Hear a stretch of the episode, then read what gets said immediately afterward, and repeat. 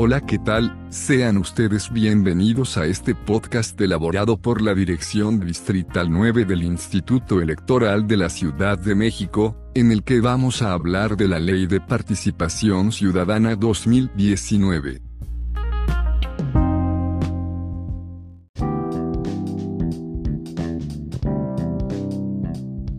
Título primero Capítulo único Generalidades Artículo 1. La presente ley es de orden público, interés social y observancia general en la Ciudad de México. El presente ordenamiento tiene por objeto 1. Instituir, incentivar y reconocer las diversas modalidades de participación ciudadana en la Ciudad de México. 2. Establecer y regular los mecanismos de democracia directa, los instrumentos de democracia participativa, los instrumentos de control, gestión y evaluación de la función pública y normar las distintas modalidades de participación ciudadana. 3 fomentar la inclusión ciudadana así como respetar y garantizar la participación ciudadana. Y 4. Establecer las obligaciones de todas las autoridades de la Ciudad de México, en el ámbito de sus competencias, de promover, respetar y garantizar la participación ciudadana. Artículo 2.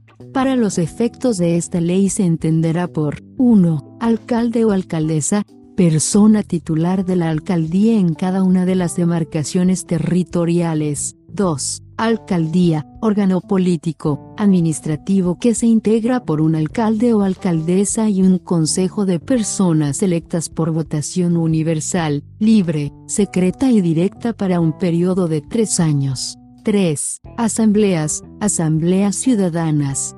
4. Ciudad, Ciudad de México. 5. Código, Código de Instituciones y Procedimientos Electorales de la Ciudad de México. 6. Comisiones. Comisiones de Participación Comunitaria. 7. Congreso. Congreso de la Ciudad de México. 8. Constitución de la Ciudad.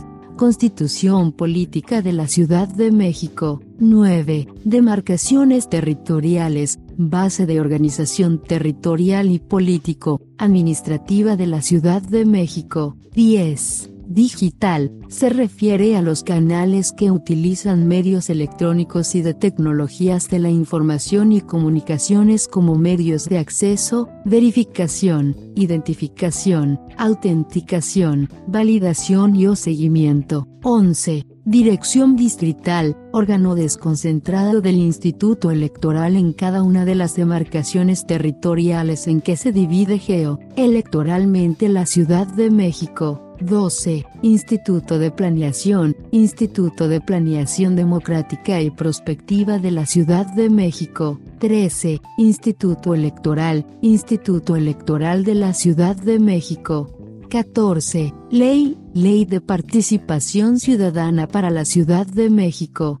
15. Organizaciones ciudadanas, personas morales sin fines de lucro que reúnan los requisitos exigidos por la presente ley y a través de las cuales la ciudadanía ejerce colectivamente su derecho a la participación ciudadana. 16. Participación digital, el ejercicio de los derechos ciudadanos de participación a través de canales que utilizan medios electrónicos y de tecnologías de la información y comunicaciones como medios de acceso, verificación, identificación, autenticación, validación y o seguimiento. 17. Participación presencial, participación ciudadana que se da en espacios físicos de manera presencial, 18. Persona titular de la Jefatura de Gobierno.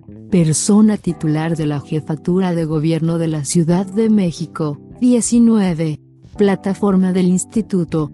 Plataforma de participación digital establecida en el capítulo 2 del título décimo de esta ley. 20. Plataforma. Plataforma digital del Gobierno de la Ciudad de México. 21. Red, Red de Contralorías Ciudadanas. 22. Sala Constitucional, Sala Constitucional de la Ciudad de México. 23. Secretaría de la Contraloría, Secretaría de la Contraloría General de la Ciudad de México. 24. SUAC, Sistema Unificado de Atención Ciudadana. 25. Tribunal Electoral, Tribunal Electoral de la Ciudad de México, y 26, Unidad Territorial, las colonias, unidades habitacionales, pueblos y barrios originarios que establezcan el Instituto Electoral. Artículo 3. La participación ciudadana es el conjunto de actividades mediante las cuales toda persona tiene el derecho individual o colectivo para intervenir en las decisiones públicas, deliberar, discutir y cooperar con las autoridades, así como para incidir en la formulación, ejecución y evaluación de las políticas y actos de gobierno de manera efectiva, amplia, equitativa, democrática y accesible, y en el proceso de planeación, elaboración, aprobación, gestión, evaluación y control de planes, programas, políticas y presupuestos públicos. Son modalidades de participación. 1. Participación institucionalizada. Es toda aquella que la iniciativa gubernamental tiene regulada en una figura específica, abierta a la acción ciudadana, a la construcción de espacios y mecanismos de articulación entre las instituciones gubernamentales y los diversos actores sociales. 2. Participación no institucionalizada. Es la acción colectiva que interviene y se organiza al margen de las instancias gubernamentales. Su regulación, estrategias, estructura y movilización emana desde la organización de la sociedad. 3. Participación sectorial, es la protagonizada por grupos o sectores diversos organizados a partir de su condición etaria, sexual, de clase, de género, étnica o cualquier otra referida a necesidades y causas de grupo, atiende a su campo de incidencia, no se remite necesariamente al ámbito territorial, sino que tiene un impacto general.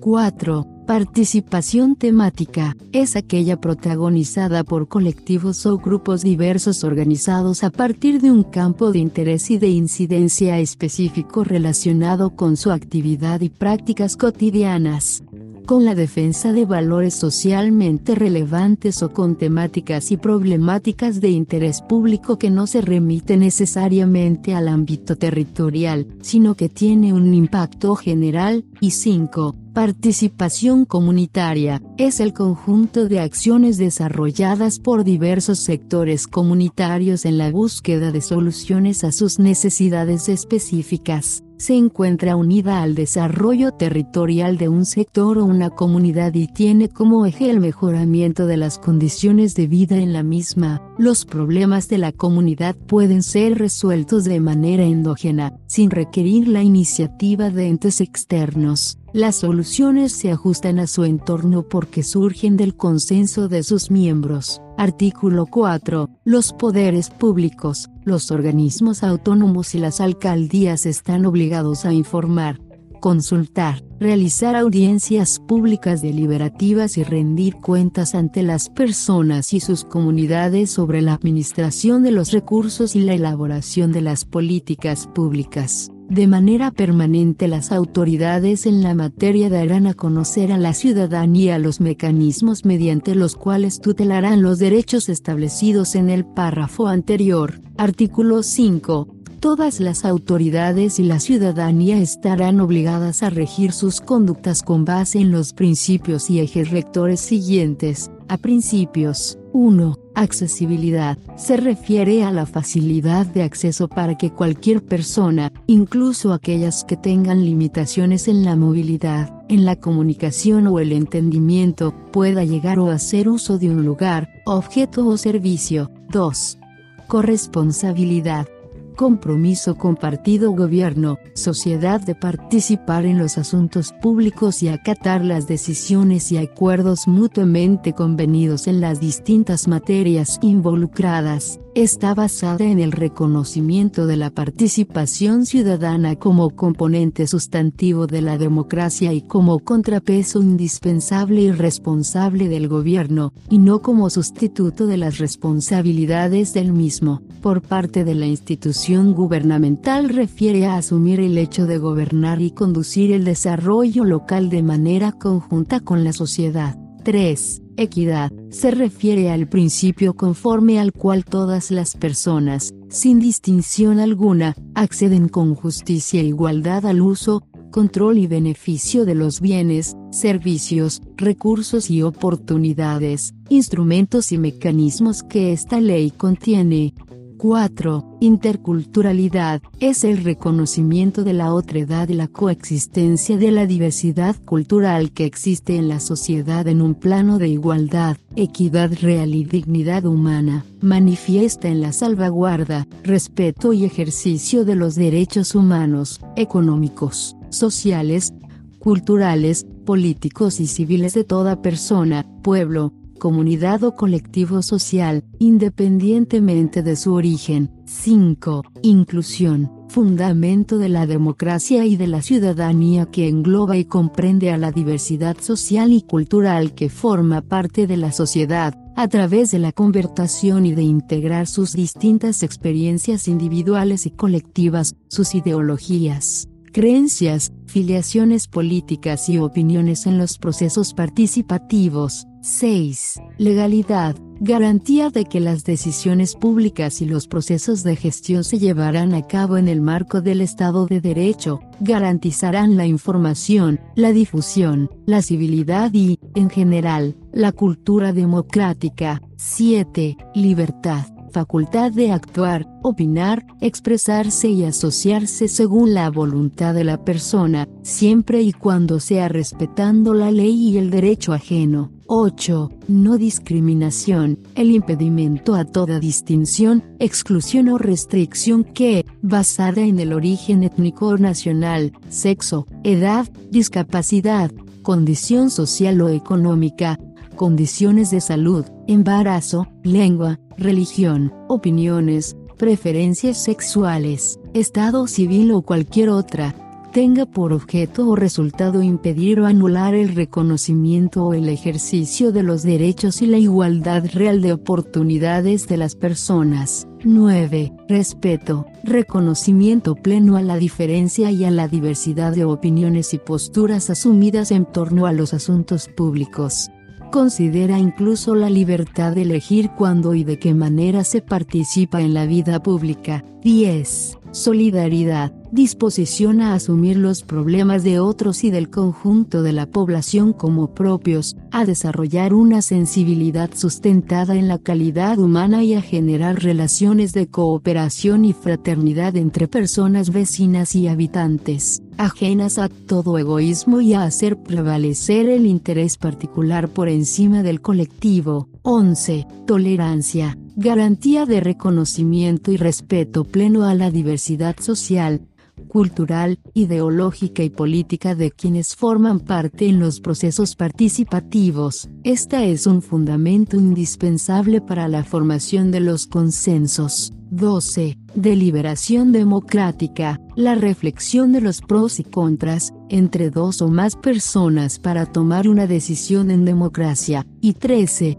transparencia y rendición de cuentas, es el derecho de la ciudadanía de acceder a la información derivada de las acciones y decisiones que llevan a cabo las autoridades por medios accesibles. B. Grandes son ejes rectores de esta ley. 1. La capacitación y formación para la ciudadanía plena. 2. La cultura de la transparencia y la rendición de cuentas. 3 la protección y el respeto de los derechos humanos, y 4. La igualdad sustantiva. Artículo 6. Las autoridades de la ciudad, en su ámbito de competencia, están obligadas a proteger, respetar, promover y garantizar los derechos previstos en la presente ley, bajo un enfoque de perspectiva de género, derechos humanos, interculturalidad, accesibilidad y la progresividad de derechos Respecto a las personas con discapacidad se adoptarán las medidas necesarias para salvaguardar integralmente el ejercicio de su derecho a la participación ciudadana plena y efectiva, el respeto a su voluntad,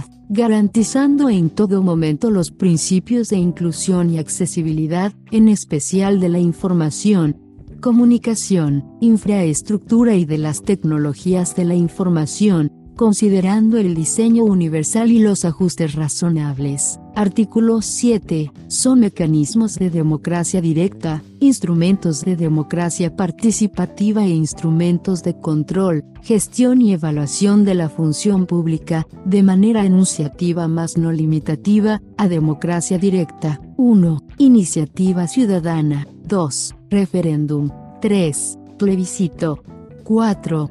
Consulta ciudadana. 5. Consulta popular. 6. Revocación del mandato, y B. Grande democracia participativa. 1. Colaboración ciudadana. 2. Asamblea ciudadana. 3. Comisiones de participación comunitaria. 4. Organizaciones ciudadanas. 5. Coordinadora de participación comunitaria. Y 6 Presupuesto participativo. C. Gestión, evaluación y control de la función pública. 1. Audiencia pública. 2. Consulta pública. 3. Difusión pública y rendición de cuentas. 4. Observatorios ciudadanos. 5. Recorridos barriales. 6. Red de Contralorías Ciudadanas. Y 7. Silla Ciudadana. Artículo 8 las autoridades a las que se hace referencia en el artículo 14 de esta ley se asegurarán que los mecanismos e instrumentos, en sus modalidades presencial y digital, sigan parámetros internacionales de accesibilidad con el objeto de garantizar la participación de todas las personas. Título primero Capítulo único Generalidades.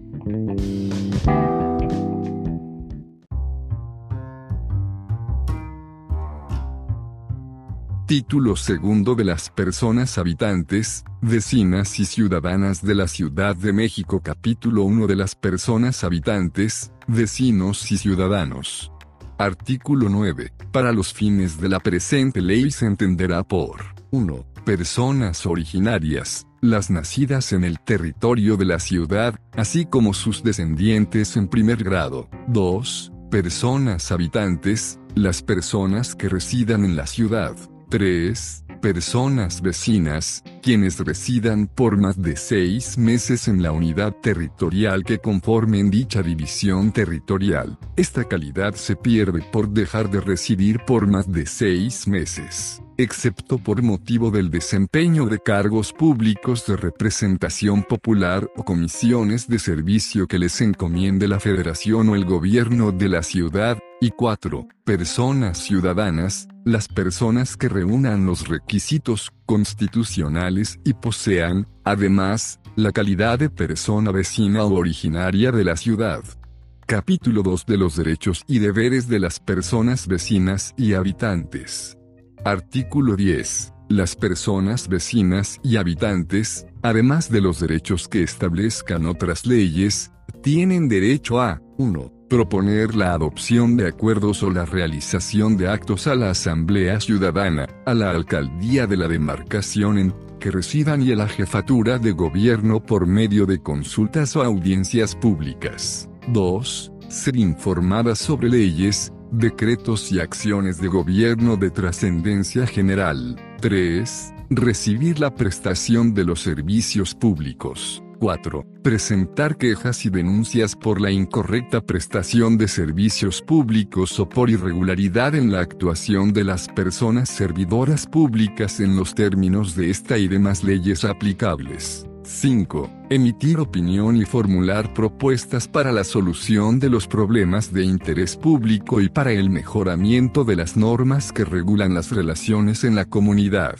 mediante los mecanismos de democracia directa e instrumentos de democracia participativa previstos en esta ley. 6 ser informadas y tener acceso a toda la información relacionada con la realización de obras y servicios de la administración pública de la ciudad. La cual será publicada en las plataformas de participación digital y proporcionada a través de los mecanismos de información pública y transparencia. 7. Intervenir en las decisiones públicas, deliberar, discutir y cooperar con las autoridades, así como para incidir en la formulación, ejecución y evaluación de las políticas y actos de gobierno en los términos de la presente ley. 8. Al buen gobierno y la buena administración pública y a la ciudad. 9. A recibir educación, capacitación y formación que propicie el ejercicio de la ciudadanía, la cultura cívica y la participación individual y colectiva. Y 10 la garantía y ejercicio de todos los derechos de participación establecidos en todas las materias contenidas en la Constitución Política de la Ciudad de México. Artículo 11. Las personas vecinas y habitantes tienen los siguientes deberes. 1. Cumplir con las disposiciones de la presente ley. 2. Ejercer los derechos que les otorga la presente ley. 3 Participar en la vida política, cívica y comunitaria de manera honesta y transparente. 4. Respetar las decisiones que se adopten en los mecanismos de democracia directa e instrumentos de democracia participativa. Y 5. Las demás que en materia de participación ciudadana les impongan esta y otras leyes. Capítulo 3 de los derechos y deberes de la ciudadanía. Artículo 12. Las personas ciudadanas tienen los siguientes derechos. 1. Participar en la resolución de problemas y temas de interés general. 2 participar en el mejoramiento de las normas jurídicas a través de los mecanismos de democracia directa, los instrumentos de democracia participativa y de los instrumentos de control, gestión y evaluación de la función pública establecidos en la presente ley. 3. Participar con voz y voto en la Asamblea Ciudadana. 4. Integrar las comisiones de participación comunitaria. 5 promover la participación ciudadana a través de los mecanismos e instrumentos que establece la presente ley. 6. Aprobar o rechazar mediante plebiscito los actos o decisiones de la persona titular de la jefatura de gobierno y de las alcaldías que corresponda, que a juicio de estas sean trascendentes para la vida pública de la ciudad.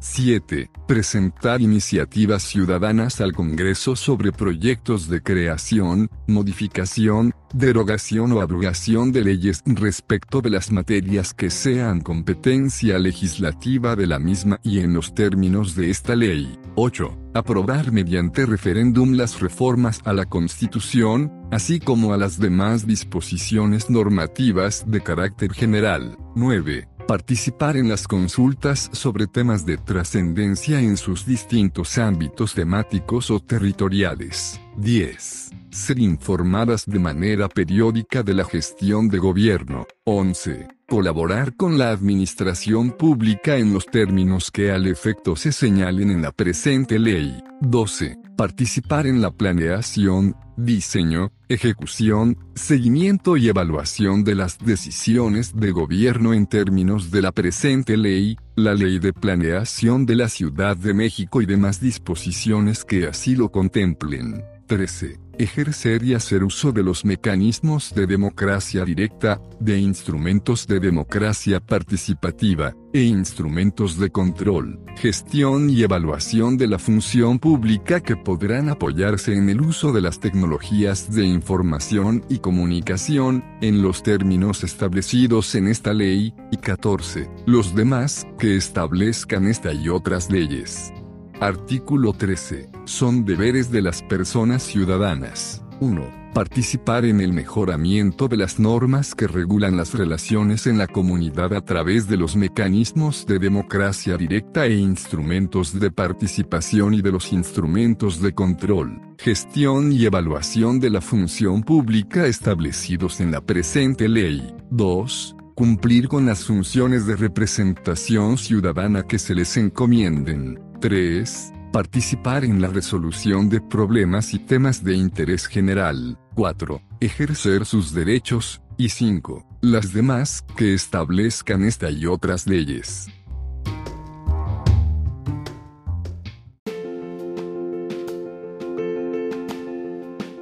Título tercero Capítulo único de las autoridades. Artículo 14. Son autoridades en materia de democracia directa y participativa las siguientes. 1. La persona titular de la jefatura de gobierno. 2. El Congreso. 3. Las alcaldías. 4. El Instituto Electoral. 5. El Tribunal Electoral. 6. La Secretaría de la Contraloría General. Y 7. La Sala Constitucional. Artículo 15. Las autoridades de la ciudad, en su ámbito de competencia, están obligadas a garantizar, atender, consultar, incluir, proteger y respetar la participación establecida en la Constitución Política de la Ciudad de México y en las leyes de la ciudad. Las autoridades deben promover 1 cursos y campañas de formación, sensibilización, promoción y difusión de los valores y principios de la participación ciudadana. 2. Construcción de ciudadanía y de la cultura democrática. 3. Formación y capacitación de personas servidoras públicas en materia de participación, democracia directa y democracia participativa. 4. Fortalecimiento de las organizaciones ciudadanas, comunitarias y sociales. 5. Difusión y conocimiento de los mecanismos e instrumentos de participación ciudadana, y órganos de representación ciudadana. Y 6. Las demás que establezca la presente ley.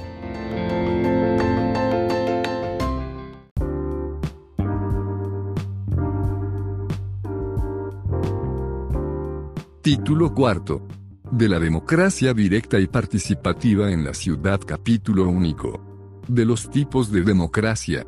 Artículo 16. La democracia directa es aquella por la que la ciudadanía puede pronunciarse, mediante determinados mecanismos en la formulación de las decisiones del poder público. Artículo 17. La democracia participativa es aquella que reconoce el derecho de la participación individual o colectiva de las personas que habitan la Ciudad de México, en sus diversas modalidades, ámbitos e instrumentos de manera autónoma y solidaria. La participación se da en la intervención tanto de las decisiones públicas que atañen el interés general, como de los procesos de planeación, elaboración, ejecución y evaluación de planes, programas, políticas, presupuesto público, control y evaluación del ejercicio de la función pública.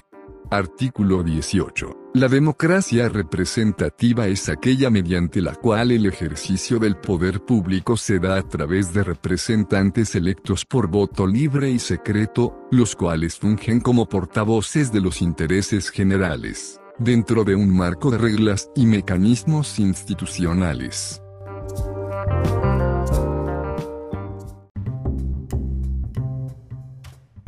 Título quinto de los mecanismos de democracia directa. Capítulo 1 Reglas comunes.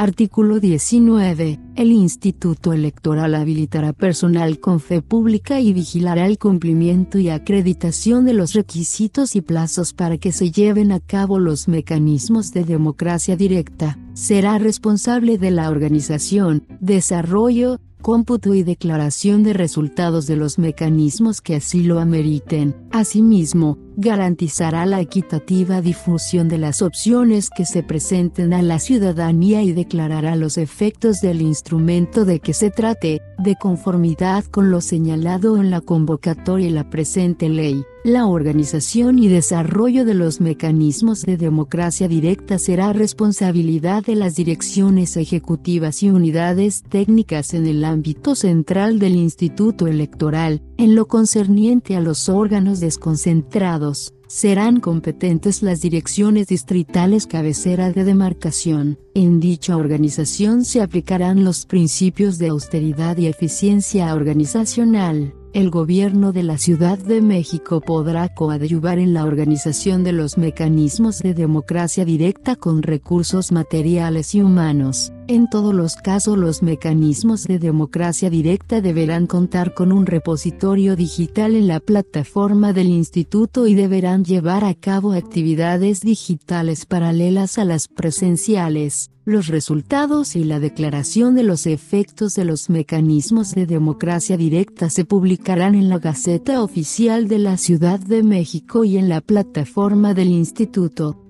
Artículo 20. Las personas interesadas en realizar un ejercicio de democracia directa podrán solicitarlo ante el Instituto Electoral, de forma presencial o digital, para iniciar un mecanismo de democracia directa de forma presencial o digital en la plataforma del Instituto. Quienes lo soliciten deberán anexar a su solicitud ante el órgano responsable un listado con sus nombres firmas y clave de su credencial para votar vigente, cuyo cotejo lo realizará el Instituto Electoral. Este establecerá los sistemas de registro de solicitudes, formularios y dispositivos de verificación que procedan. Las personas promoventes deberán nombrar un comité promotor integrado por hasta cinco personas ciudadanas. Artículo 21. Toda solicitud de democracia directa deberá contener, por lo menos, 1. El tipo de mecanismo de democracia directa solicitado. 2. El acto de gobierno, ley o decreto, o cargo revocatorio que se pretende someter a consulta. 3. El órgano u órganos de la administración que lo aplicarán en caso de ser aprobado. 4. La exposición de las razones por las cuales el acto u ordenamiento legal se considera de importancia y por las cuales debe someterse a consulta. Y 5. Los nombres de quienes integren el comité promotor que funjan como voceros del mecanismo de democracia directa, así como un domicilio para oír y recibir notificaciones. El comité podrá proporcionar direcciones de correo electrónico para oír y recibir notificaciones. Artículo 22. Una vez presentada la solicitud, la autoridad responsable del acto o el Congreso solicitarán al Instituto Electoral la verificación del cumplimiento del porcentaje de personas de la lista nominal de electores que exige la norma respecto del mecanismo de democracia directa solicitado. En el caso de que el porcentaje de firmas se cumpla a través de la plataforma del instituto, algún miembro del comité promotor deberá solicitar al instituto electoral que inicie el proceso de verificación de las firmas. Artículo 23. Las convocatorias para la realización de los mecanismos de democracia directa serán publicadas en la Gaceta Oficial de la Ciudad de México, en la plataforma del Instituto y en, al menos, uno de los principales diarios de la ciudad, y contendrá 1. El tipo de instrumento de democracia directa. 2. La descripción de la naturaleza del ejercicio, del acto de autoridad o, en su caso, del texto de la disposición legal sometida a consideración de la ciudadanía. 3. Explicación clara y precisa del mecanismo de aplicación del acto de gobierno, así como de los efectos de aprobación o rechazo, la indicación precisa del ordenamiento y el o los artículos que se propone someter a consulta.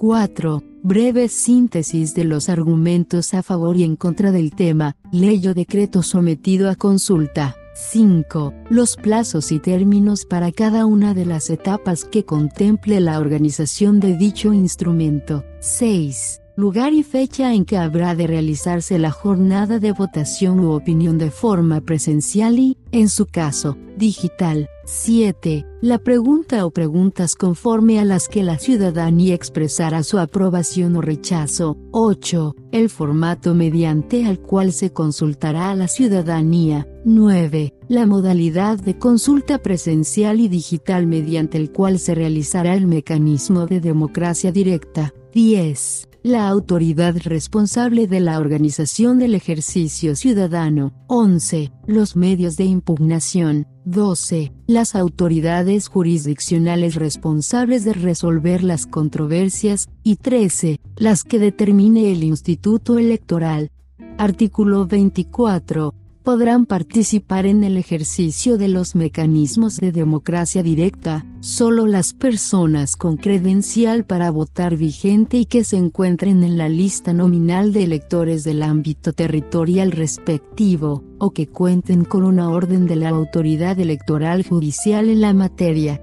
Artículo 25 Las personas servidoras públicas solo podrán participar en los mecanismos de democracia directa en su calidad de ciudadanas, a menos que tengan una función conferida para tal efecto, mediante acreditación de la autoridad electoral, su intervención deberá constreñirse a los principios de certeza, legalidad, independencia, objetividad, equidad y al uso imparcial y eficiente de los recursos públicos. En caso contrario, a dicha persona servidora pública se le deberá iniciar el correspondiente procedimiento por infringir la ley de responsabilidades que corresponda, ya sea de oficio o a petición de parte, ante la Secretaría de la Contraloría, en caso de pertenecer a la Administración Pública Local, o ante la instancia correspondiente en caso de tratarse de una persona servidora pública del Gobierno Federal. En su caso, deberá darse vista al Ministerio Público ante la probable comisión de hechos constitutivos de delito.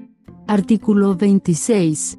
Con excepción del referéndum, el Tribunal Electoral de la Ciudad de México será competente para resolver los medios de impugnación suscitados en el desarrollo de los mecanismos de democracia directa e instrumentos de democracia participativa relacionados con probables irregularidades en el desarrollo, o fuera de estos procesos, cuando se consideren violentados los derechos de participación de las personas, existan conflictos entre las comisiones de participación comunitaria o entre sus integrantes, así como para verificar que los actos y resoluciones de las autoridades electorales y de participación ciudadana se ajusten a lo previsto por la Constitución y la presente ley para garantizar los principios de constitucionalidad y legalidad de los actos en materia de participación ciudadana. La ley procesal electoral de la Ciudad de México contemplará un sistema de nulidades y de medios de impugnación que darán definitividad a las distintas etapas de los procesos de democracia directa y de participación ciudadana y garantizará la protección de los derechos de participación comunitaria.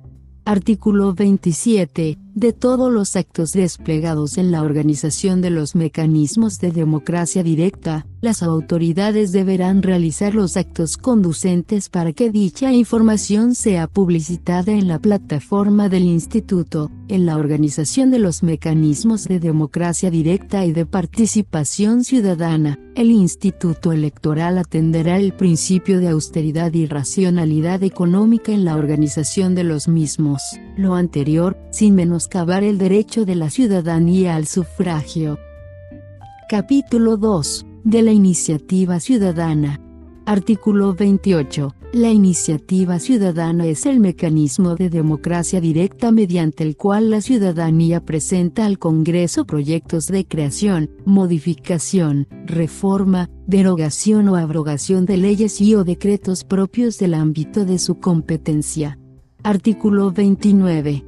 Para que una iniciativa ciudadana pueda ser admitida para su estudio, dictamen y votación por el Congreso se requiere, además de los requisitos comunes de los mecanismos de democracia directa, la presentación de los nombres, firmas y claves de las credenciales de elector de un mínimo del 0.13% de las personas inscritas en la lista nominal de electores de la ciudad así como la presentación de un articulado que cumpla con los principios básicos de técnica jurídica que señalan tanto la ley orgánica como el reglamento del Congreso para la presentación de una iniciativa la cual mínimamente deberá contener una exposición de motivos en la que señale las razones y fundamentos de la iniciativa, y la presentación de un articulado. El Congreso, brindará asesoría sobre la técnica jurídica y parlamentaria para la presentación de una iniciativa ciudadana a cualquier persona que lo solicite, sin que dicha asesoría implique la redacción de esta, ni tampoco que el órgano parlamentario asuma la responsabilidad sobre la viabilidad de esta cuando la iniciativa ciudadana se refiera a materias que no sean de la competencia del Congreso, la Comisión o el Pleno podrán dar curso aunque el resultado del análisis, dictamen y votación sea solo una declaración o una excitativa a las autoridades competentes. Artículo 30. Una vez presentada la iniciativa ciudadana, ésta se hará del conocimiento del Pleno y se turnará a la Comisión de Puntos Constitucionales e Iniciativas Ciudadanas con opinión de la comisión competente en el tema. Artículo 31 la comisión o las comisiones dictaminadoras verificarán el cumplimiento de los requisitos establecidos en la presente ley, solicitando al Instituto Electoral la verificación del porcentaje de ciudadanos requerido. En caso de que no se cumpla dicho requisito se desechará la iniciativa presentada. Una vez que el Instituto Electoral declare el cumplimiento o no del porcentaje de firmas ciudadanas requeridas, la comisión o comisiones dictaminadoras deberán resolver sobre la procedencia de la iniciativa dentro de los 15 días hábiles siguientes a la fecha de su presentación. Artículo 32. El Congreso deberá informar por escrito al Comité Promotor de la Iniciativa Ciudadana sobre el dictamen de la misma, señalando las causas y fundamentos jurídicos en los que se basa la decisión. Esta decisión se publicará en la Gaceta Parlamentaria del Congreso de la Ciudad de México, en la Gaceta Oficial de la Ciudad de México y en la plataforma del Instituto. Artículo 33. Si fuese declarada la admisión de la iniciativa ciudadana, ésta se someterá al proceso legislativo que señala la Ley Orgánica del Congreso de la Ciudad de México, como cualquier otra iniciativa legislativa.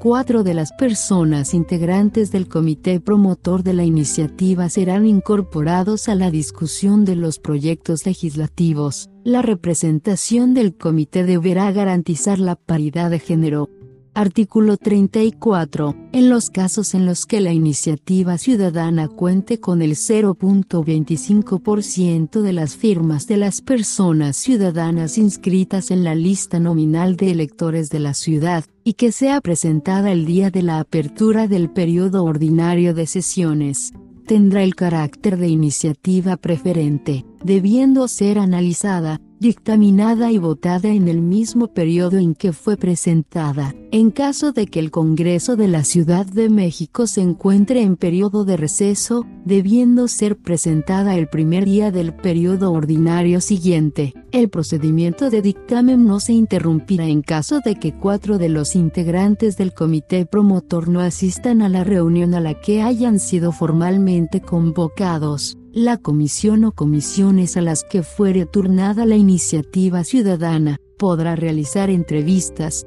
comparecencias, audiencias públicas o foros, con el fin de tener mayores elementos para la realización del dictamen. Artículo 35. No podrán ser objeto de iniciativa ciudadana la materia penal, tributaria y que contravenga los derechos humanos.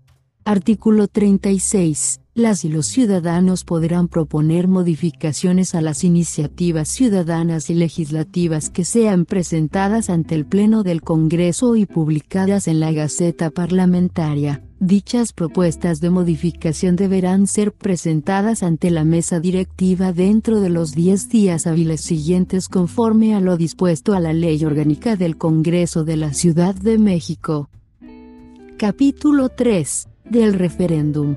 Artículo 37. El referéndum es un mecanismo de democracia directa mediante el cual la ciudadanía aprueba las reformas a la Constitución Política de la Ciudad de México, así como las demás disposiciones normativas de carácter general que sean competencia del Congreso. El Congreso determinará la entrada en vigor de las leyes o decretos de su competencia, conforme al resultado del referéndum que pudiera celebrarse. Artículo 38. Solo el Congreso, por el voto de las dos terceras partes de sus integrantes, podrá disponer la celebración del referéndum sobre las reformas a la Constitución y demás disposiciones normativas de carácter general que sean de su competencia.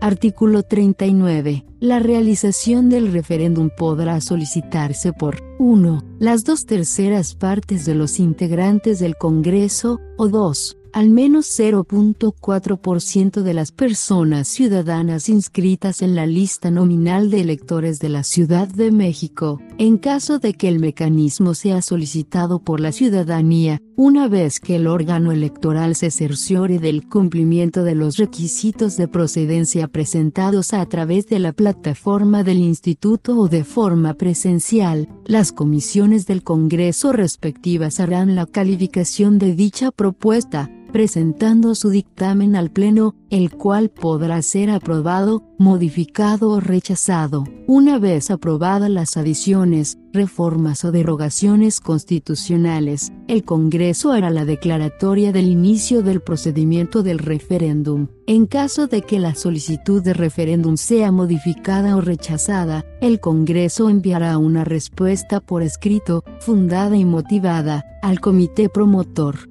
Artículo 40. En caso de procedencia, el referéndum deberá iniciarse por medio de la convocatoria que expida el Congreso en un término de 90 días naturales antes de la fecha de realización del mismo. El referéndum se realizará en la fecha que establezca el Congreso y deberá permitir votaciones de manera presencial y digitales a través de la plataforma del Instituto. Artículo 41 cuando la participación total corresponda, al menos, a una tercera parte de las personas inscritas en la lista nominal de electores, el referéndum será vinculante. Artículo 42. Las decisiones legislativas en las materias de derechos humanos, penal o tributaria, no serán sometidas a referéndum. Artículo 43. La Sala Constitucional de la Ciudad de México será competente para sustanciar y resolver sobre las impugnaciones que se presenten con motivo del referéndum. Capítulo 4. Del plebiscito. Artículo 44. El plebiscito es un mecanismo de democracia directa mediante el cual la ciudadanía tiene derecho a ser consultada para aprobar o rechazar decisiones públicas que sean competencia de las personas titulares de la jefatura de gobierno o de las alcaldías Dicho mecanismo podrá ser solicitado por 1. La persona titular de la jefatura de gobierno, 2. Una tercera parte de los diputados y diputadas integrantes del Congreso, 3 las dos terceras partes de las alcaldías, y 4. La ciudadanía, siempre y cuando la solicitud sea respaldada por el 0.4% de las personas ciudadanas inscritas en la lista nominal de electores en el ámbito territorial respectivo. En el ámbito de las demarcaciones, el plebiscito podrá realizarse también a solicitud de la persona titular de la alcaldía. Artículo 45. En el caso de la solicitud realizada por la ciudadanía, la persona titular de la jefatura de gobierno o de las alcaldías deberán analizarla en un plazo de 30 días naturales y podrán, en su caso, 1. Aprobarla en sus términos, dándole trámite para que se someta a plebiscito. 2. Proponer modificaciones técnicas al texto de la propuesta, sin alterar la sustancia de la misma e informando de ello al comité promotor. Y 3. Rechazarla en caso de ser improcedente por violentar ordenamientos locales o federales. Artículo 46. Una vez verificado por el Instituto Electoral el cumplimiento del porcentaje de personas ciudadanas requerido, la persona titular de la jefatura de gobierno o de la alcaldía iniciará el procedimiento mediante convocatoria que deberá expedir cuando menos 90 días naturales antes de la fecha de su realización, haciéndolo de su conocimiento al órgano electoral administrativo. Artículo 47. Los resultados tendrán carácter vinculatorio para la jefatura de gobierno o la alcaldía cuando cuenten con la participación de, al menos, la tercera parte de las personas inscritas en la lista nominal de electores del ámbito respectivo. Artículo 48. La persona titular de la jefatura de gobierno o de la alcaldía podrá auxiliarse de los órganos locales de gobierno, instituciones de educación superior o de organismos sociales y civiles relacionados con la materia de que trate el plebiscito para la elaboración de las preguntas. El Instituto Electoral deberá emitir opinión de carácter técnico sobre el diseño de las mismas.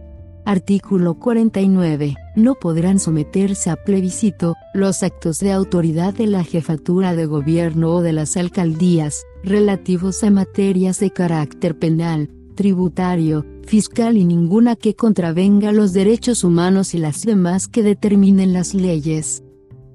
Capítulo 5. De la consulta ciudadana.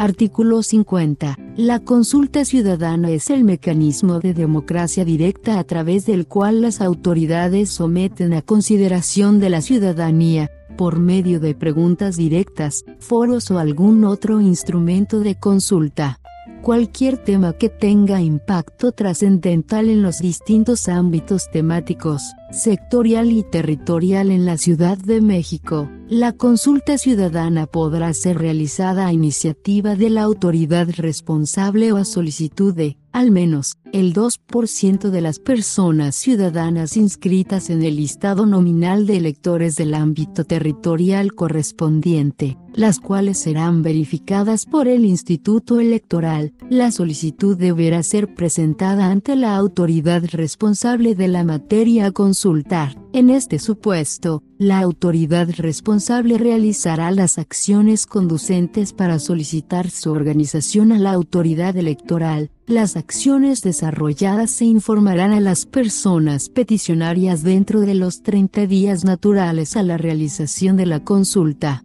Artículo 51. La consulta ciudadana podrá ser dirigida a. Habitantes en la ciudad, B. Grande, habitantes en una o varias demarcaciones territoriales, C, habitantes de una o varias unidades territoriales, D, habitantes en cualquiera de los ámbitos territoriales antes mencionados, organizados por su actividad económica, profesional, u otra razón, y E, las comisiones de participación comunitaria de una o varias unidades territoriales. Artículo 52. Las consultas ciudadanas serán vinculantes cuando cuenten con la participación de, al menos, el 15% de las personas inscritas en el listado nominal de electores del ámbito respectivo. La convocatoria para la consulta ciudadana deberá expedirse por lo menos 30 días naturales antes de la fecha de su realización y colocarse en los lugares de mayor afluencia ciudadana, en la que se establezca lugar fecha y modo de realización de la misma. Los resultados de la consulta ciudadana se difundirán en el ámbito en que haya sido realizada, en un plazo no mayor de 15 días naturales contados a partir de su celebración. Capítulo 6. De la consulta popular. Artículo 53. La consulta popular es el mecanismo a través del cual el Congreso somete a consideración de la ciudadanía en general, por medio de preguntas directas, cualquier tema que tenga impacto trascendental en todo el territorio de la ciudad. Artículo 54. Se entiende que existe trascendencia en el territorio de la ciudad en el tema propuesto para una consulta popular cuando contenga elementos 1. que repercute en la mayor parte de las demarcaciones territoriales, y 2 que impacte en una parte y de manera significativa de la población de la ciudad. Artículo 55. El Congreso convocará a la consulta a solicitud de 1. La persona titular de la jefatura de gobierno. 2. Una tercera parte de los integrantes del Congreso. 3. Una tercera parte de las alcaldías. 4. Al menos 2% de las personas ciudadanas inscritas en la lista nominal de electores. 5. El equivalente al 10% de las asambleas ciudadanas. Y 6. El equivalente al 10% de los pueblos y barrios originarios y comunidades indígenas residentes.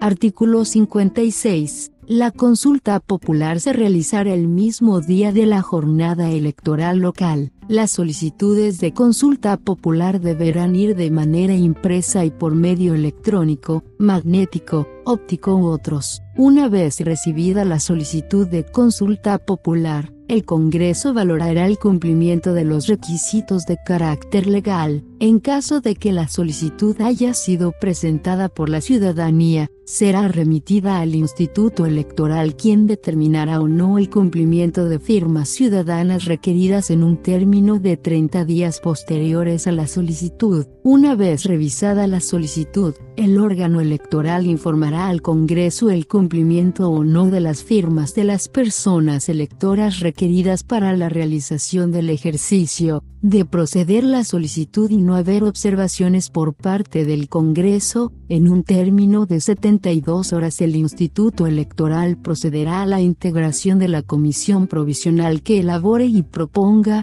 en su caso, la pregunta o preguntas a consultar las cuales deberán ser elaboradas sin contenidos tendenciosos o juicios de valor. Se analizará la propuesta o propuestas de preguntas presentadas por los legitimados para el mecanismo de democracia directa. La comisión tendrá siete días para generar su propuesta que deberá ser avalada por el Instituto Electoral. Dicho órgano legislativo acordará en el Pleno de Sesiones la convocatoria para la consulta popular con al menos 75 días naturales antes de la realización de la misma.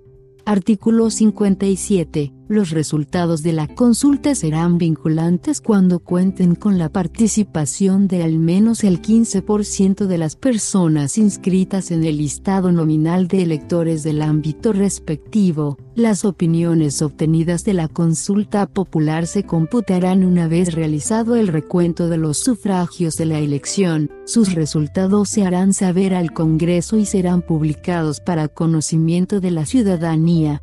Artículo 58. Las inconformidades presentadas durante el procedimiento de consulta popular se atenderán conforme a lo establecido por esta ley y a la ley procesal electoral para la Ciudad de México. La investigación, sustanciación y sanción de los delitos cometidos durante el procedimiento de consulta popular, se atenderá conforme a lo establecido en la ley aplicable. Artículo 59. Las personas ciudadanas de la Ciudad de México que residan en el extranjero o en una entidad federativa diferente de la ciudad, podrán ejercer su derecho al voto en la consulta popular de manera digital de acuerdo a lo que establezca la autoridad electoral. Artículo 60. No podrán ser objeto de consulta popular las decisiones en materia de derechos humanos, penal, tributaria y fiscal. Capítulo 7 de la revocación de mandato. Artículo 61. La revocación de mandato constituye un mecanismo de democracia directa mediante el cual la ciudadanía decide que una persona representante de elección popular termine o no de forma anticipada el ejercicio del cargo para el cual fue electa. El Instituto Electoral será la única instancia facultada para realizar el desarrollo de la revocación de mandato y no se podrá delegar en autoridad alguna. La ciudadanía tiene derecho a solicitar la revocación del mandato de personas representantes electas cuando así lo demande al menos el 10% de las personas ciudadanas inscritas en la lista nominal de electores del ámbito geográfico respectivo, tratándose de diputadas electas y diputados electos por el principio de representación proporcional. El porcentaje de firmas para solicitarlo será el equivalente al 10% del cociente natural que sirvió de base para la distribución de dicho principio.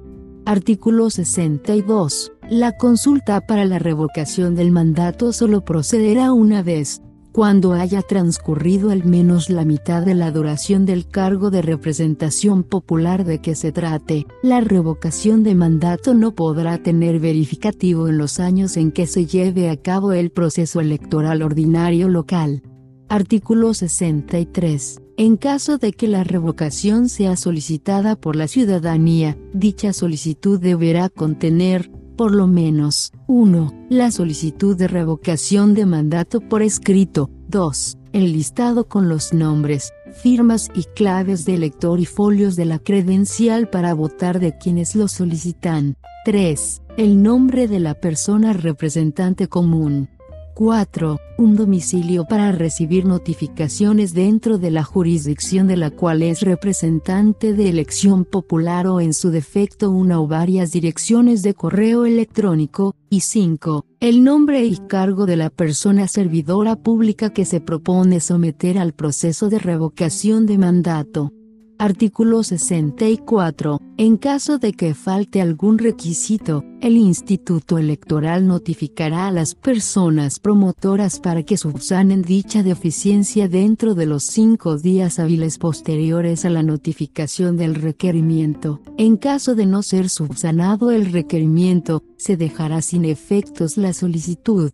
Artículo 65. Una vez presentada la solicitud ante el Instituto Electoral, éste debe verificar los datos y compulsa de firmas de los formatos en los que se recabó el apoyo de la ciudadanía, dentro de los 30 días naturales siguientes a su recepción. Verificado lo anterior, el Consejo General del Instituto Electoral resolverá sobre la procedencia de dicha solicitud dentro de los 10 días naturales posteriores, emitiendo la convocatoria correspondiente. En caso de ser procedente la solicitud de revocación de mandato, la votación deberá llevarse a cabo dentro de los siguientes 70 días naturales posteriores a la convocatoria. Artículo 66. La convocatoria para la revocación de mandato será realizada por el órgano electoral, la cual contendrá por lo menos 1. Lugar y fecha en que habrá de la votación. 2. Nombre de la persona representante popular cargo de elección que detenta. 3. Ámbito geográfico electoral de la votación.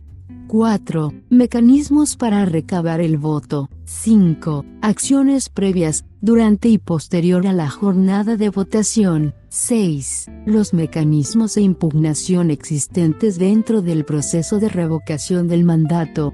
Artículo 67. El Consejo General aprobará los acuerdos necesarios para llevar a cabo el proceso relativo a la revocación del mandato. En caso de que se utilicen mecanismos de recepción digital, el órgano electoral aprobará el modelo que corresponda. Artículo 68. El Instituto Electoral organizará los procesos de revocación de mandato atendiendo al principio de austeridad en el máximo aprovechamiento de los recursos con los que cuenta. Asimismo, desplegará los actos de organización necesarios para llevar a cabo el ejercicio entre los que se encuentran 1. La aprobación del marco geográfico y del listado nominal a utilizar. 2. Las diferentes etapas de organización. 3. La aprobación de los mecanismos a utilizar. 4. El formato de la boleta de consulta. Y 5. Los mecanismos de blindaje del ejercicio ciudadano. Las personas solicitantes y, en su caso, la persona titular de la jefatura de gobierno sujeta a revocación de mandato, podrán nombrar una persona representante propietaria y una persona suplente, ante el órgano electoral responsable, el Instituto Electoral, de conformidad con las necesidades particulares y específicas de cada proceso de consulta de revocación de mandato, decidirá el número y distribución de las casillas que deben instalarse en mismo número por sección electoral que en el proceso electoral en que resultó electa la persona funcionaria sometida a revocación de mandato. En el caso de los diputados o diputadas electas por el principio de representación proporcional el Consejo General del Instituto Electoral establecerá lo conducente. Artículo 69. La designación de las personas integrantes de las mesas directivas de casillas se sujetará a las disposiciones siguientes. 1. En primer término, se nombrará a las personas ciudadanas que fungieron como funcionarias de casilla en las últimas elecciones ordinarias locales, en caso de no ser localizados, serán llamados sus suplentes, y 2. En caso de que no se complete el número de personas funcionarias de casilla se sujetará a lo que acuerde el Instituto Electoral, las personas solicitantes y las personas sujetas a revocación de mandato podrán nombrar una persona representante propietaria y una persona suplente, ante cada mesa directiva de casilla que se establezca.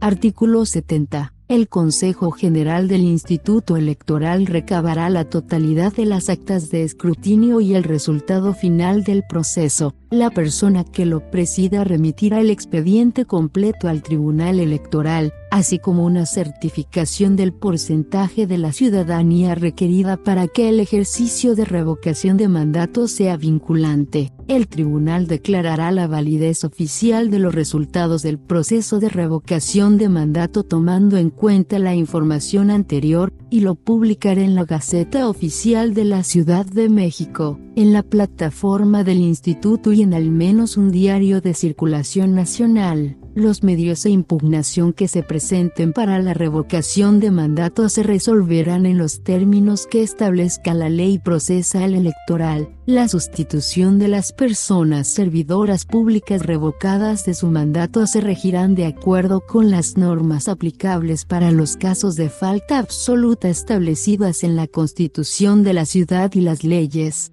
Artículo 71 tanto la persona sujeta a revocación de mandato como las personas promotoras podrán desplegar argumentos en favor o en contra de la pretensión, de acuerdo con las reglas que para ello determine el Instituto Electoral, sin realizar actos de campaña ni utilización de recursos públicos para tales efectos. Artículo 72 los resultados del proceso de consulta de revocación del mandato serán vinculantes siempre que participe al menos el 40% de las personas inscritas en el listado nominal de electores del ámbito respectivo y que de estas el 60% se manifieste a favor de la revocación.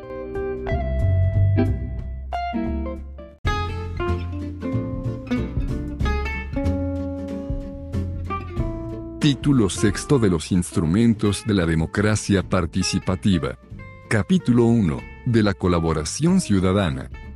Artículo 73. Las personas habitantes de la ciudad, las organizaciones ciudadanas o los sectores sociales podrán colaborar con las dependencias de la administración pública, en el ámbito central o en las demarcaciones, en la ejecución de una obra o la prestación de un servicio público, colectivo o comunitario, aportando para su realización recursos económicos, materiales o trabajo personal Artículo 74. Toda solicitud de colaboración deberá presentarse por escrito o registrarse a través de la plataforma digital del gobierno de la ciudad, y estar firmada por las personas solicitantes o apoderadas legales que correspondan, señalando su nombre, teléfono de contacto, correo electrónico y domicilio. En el escrito señalarán la aportación que se ofrece o bien las tareas que se proponen aportar y cómo colaboran a los principios y objetivos sociales señalados en la presente ley.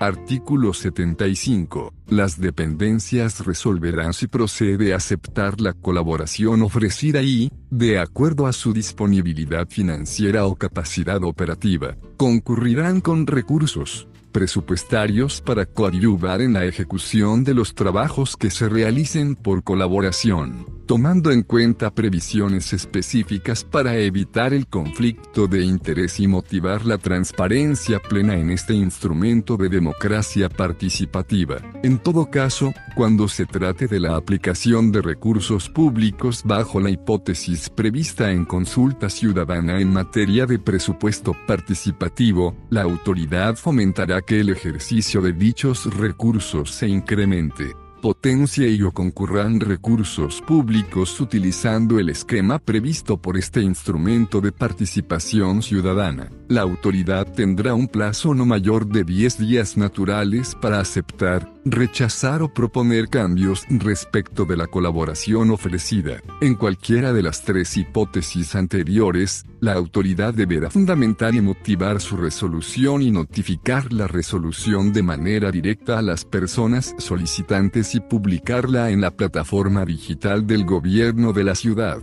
deberá identificarse en el presupuesto y o registro administrativo correspondiente en caso de donaciones en especie, según corresponda, los ingresos obtenidos mediante colaboración ciudadana a través de partidas específicas que la Secretaría de Administración y Finanzas creará para tal efecto dentro de los capítulos de gasto 2000, 3000, 5000 o 6000 con el sufijo proveniente de la colaboración ciudadana. En ningún caso podrán utilizarse los capítulos de gasto no mencionados en este artículo, para el ejercicio de la colaboración ciudadana. El origen de los recursos económicos o materiales deberá ser identificable en la fuente de financiamiento de los recursos públicos y será sujeto de auditoría obligatoria al año siguiente de la finalización del proyecto.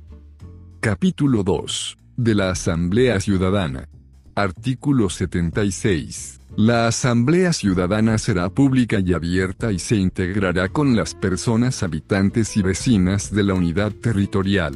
No se podrá impedir la participación de ninguna persona que habite en el ámbito territorial que corresponda y podrán participar niños, niñas y personas jóvenes menores de 18 años con derecho a voz. Las personas ciudadanas que cuenten con credencial de elector actualizada, de dicho ámbito, tendrán derecho a voz y voto. En el caso de personas de 16 y 17 años de edad tendrán derecho a voz y voto identificándose con su clave única de registro de población del Registro Nacional de Población e Identificación Personal que acrediten su residencia en el ámbito territorial donde participan. La documentación y actas de la Asamblea Ciudadana serán firmadas en nueve copias originales que se entregarán a todos los integrantes de la Comisión de Participación Comunitaria para que en acuerdo de asamblea, se defina el integrante que deberá remitirlas al Instituto Electoral de la Ciudad de México, y demás integrantes tengan copia de resguardo. El Instituto Electoral de la Ciudad de México deberá publicar la documentación en versión pública. También podrán participar las personas congregadas por razón de intereses temáticos, sectoriales o cualquier otro, a título personal cuyo domicilio corresponda a la unidad territorial en la que se efectúe la asamblea. Esta participación tendrá carácter consultivo. Respecto a las personas con discapacidad se adoptarán las medidas necesarias para salvaguardar integralmente el ejercicio de su derecho a la participación ciudadana plena y efectiva, el respeto a su voluntad, garantizando en todo momento los principios de inclusión y accesibilidad, en especial de la información, comunicación, infraestructura y de las tecnologías de la información, considerando el diseño universal y los ajustes razonables. Sección primera. De la organización y funciones de la Asamblea Ciudadana.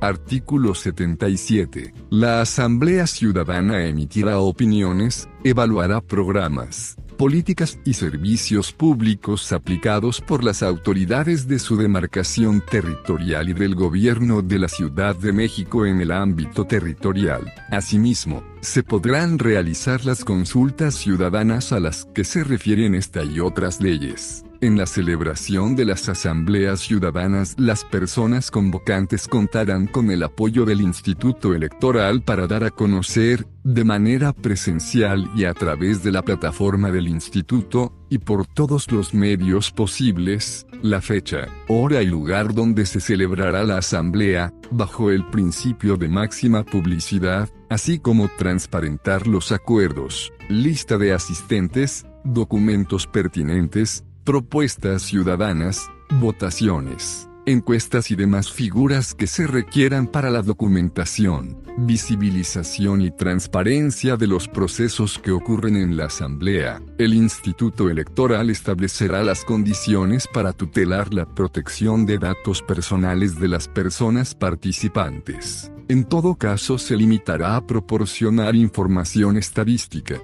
Artículo 78. La Asamblea Ciudadana tendrá las siguientes atribuciones. 1. Fomentar la democracia, la formación cívica y la participación ciudadana entre las personas habitantes de la unidad territorial.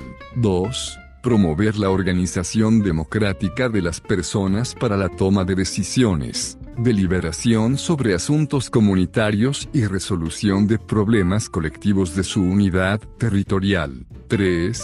Establecer comisiones temáticas en materia de vigilancia, diagnóstico participativo, proyectos, planeación participativa y desarrollo comunitario, educación, formación y capacitación ciudadana y las otras que la misma establezca. 4. Aprobar o modificar el programa general de trabajo de la Comisión de Participación Comunitaria, así como los programas específicos de las demás comisiones de seguimiento. 5. Establecer mecanismos de transparencia y rendición de cuentas sobre sus actividades, comisiones y la Comisión de Participación Comunitaria, y 6. Diseñar y aprobar diagnósticos y propuestas de desarrollo integral, presupuesto participativo, seguimiento y evaluación de programas y políticas públicas y otros a desarrollarse en su unidad territorial, con acompañamiento de instituciones públicas educativas y de investigación, conforme se establece en la presente ley. Para el cumplimiento de lo anterior la Jefatura de Gobierno, el Congreso de la Ciudad de México, las alcaldías, el Instituto Electoral y demás autoridades que así lo determinen, estarán obligadas a implementar programas permanentes y continuos de capacitación, educación, asesoría y comunicación en la materia, para coadyuvar a las tareas de la Asamblea Ciudadana, así como celebrar convenios o facilitar el apoyo de instituciones educativas y de investigación que ayuden al desarrollo metodológico y analítico que resulte pertinente. Las personas habitantes son libres de integrarse a una o varias comisiones, así como dejar de participar en ellas.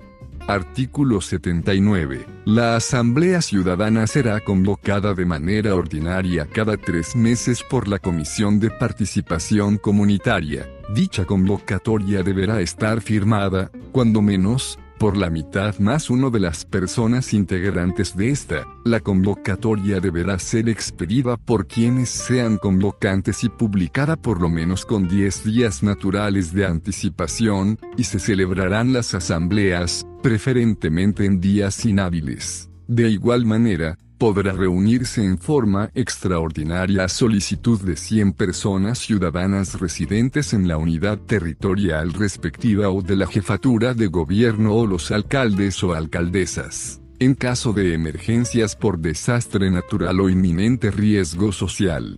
Artículo 80. La convocatoria a la Asamblea Ciudadana deberá ser abierta, comunicarse por medio de avisos colocados en lugares de mayor afluencia de la unidad territorial y de la plataforma del instituto y deberá contener por lo menos 1. La agenda de trabajo propuesta por la persona convocante. 2. El lugar, fecha y hora en donde se realizará la asamblea. 3 el nombre y cargo de quienes convocan, y 4. Las personas, dependencias y organizaciones a las que se invitará a la sesión por razones de la agenda propuesta, especificando el carácter de su participación.